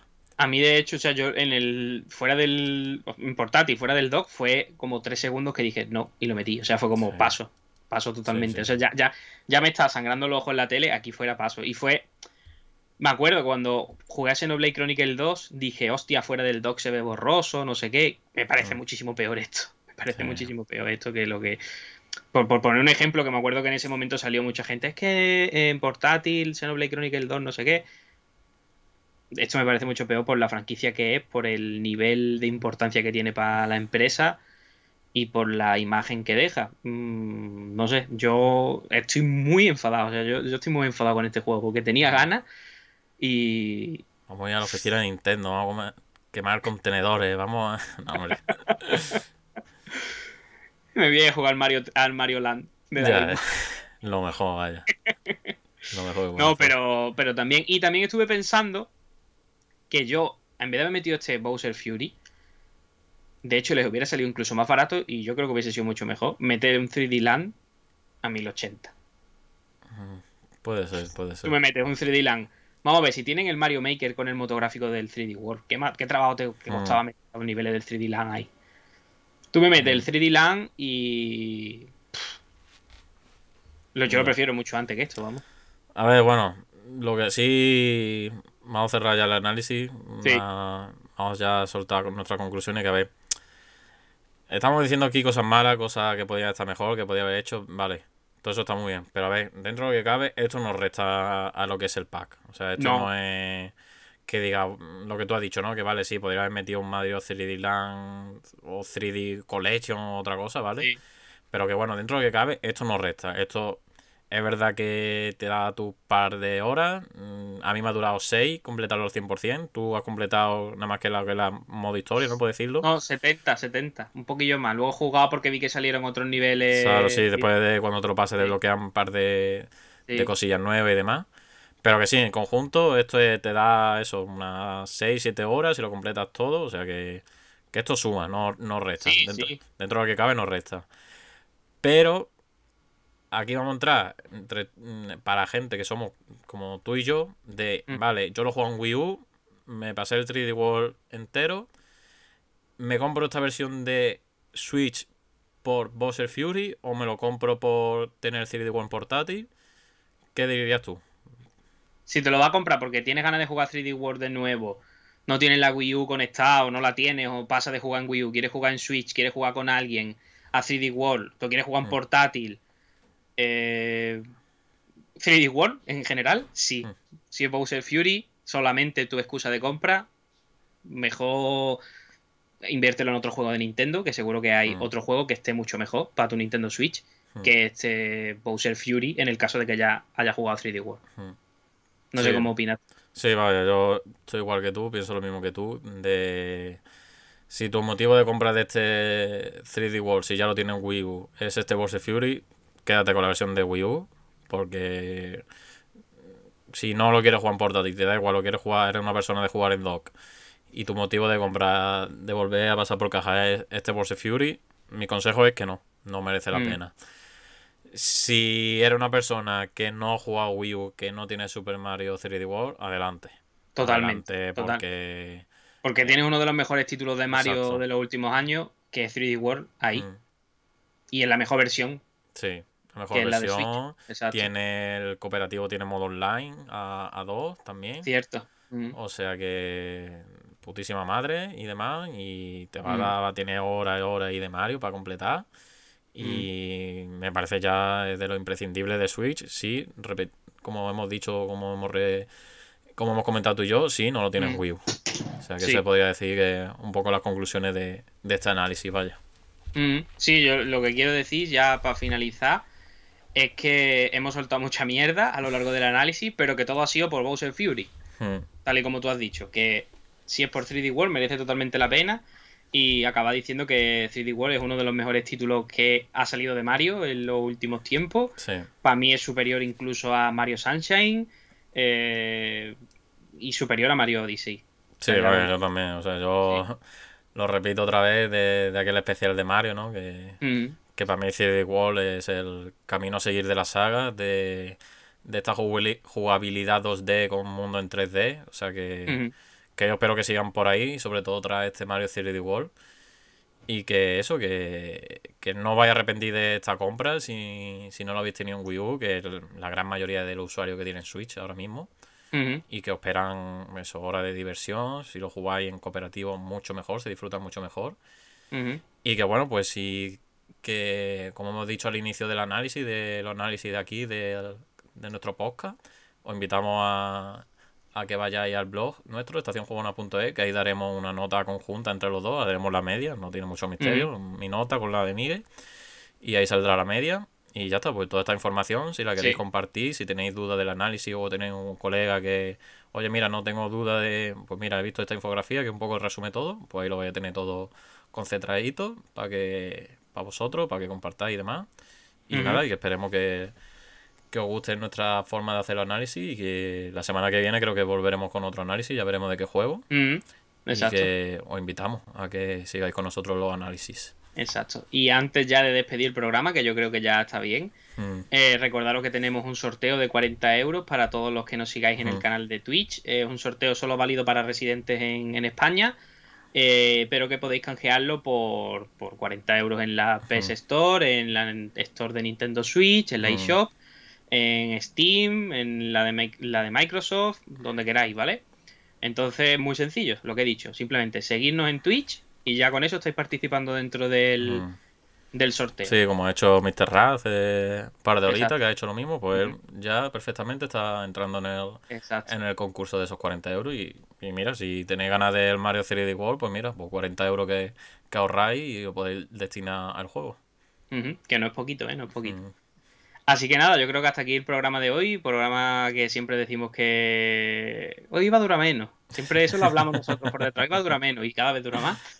Pero bueno, yo encantado, yo me lo he pasado fantásticamente y espero que la semana que viene haya más, no sé, pero mejor sí. Sí, sí. Así es, sí. Así que Pues nada, nada. despedidme y muchas gracias a todos y a todas las que habéis, los que gracias. habéis estado aquí en Mm. directo y gracias a los que nos habéis escuchado en, en diferido. Así que Así no- es. nos vemos a la próxima. Pues nada, un Luego. saludo. Hasta luego. Adiós.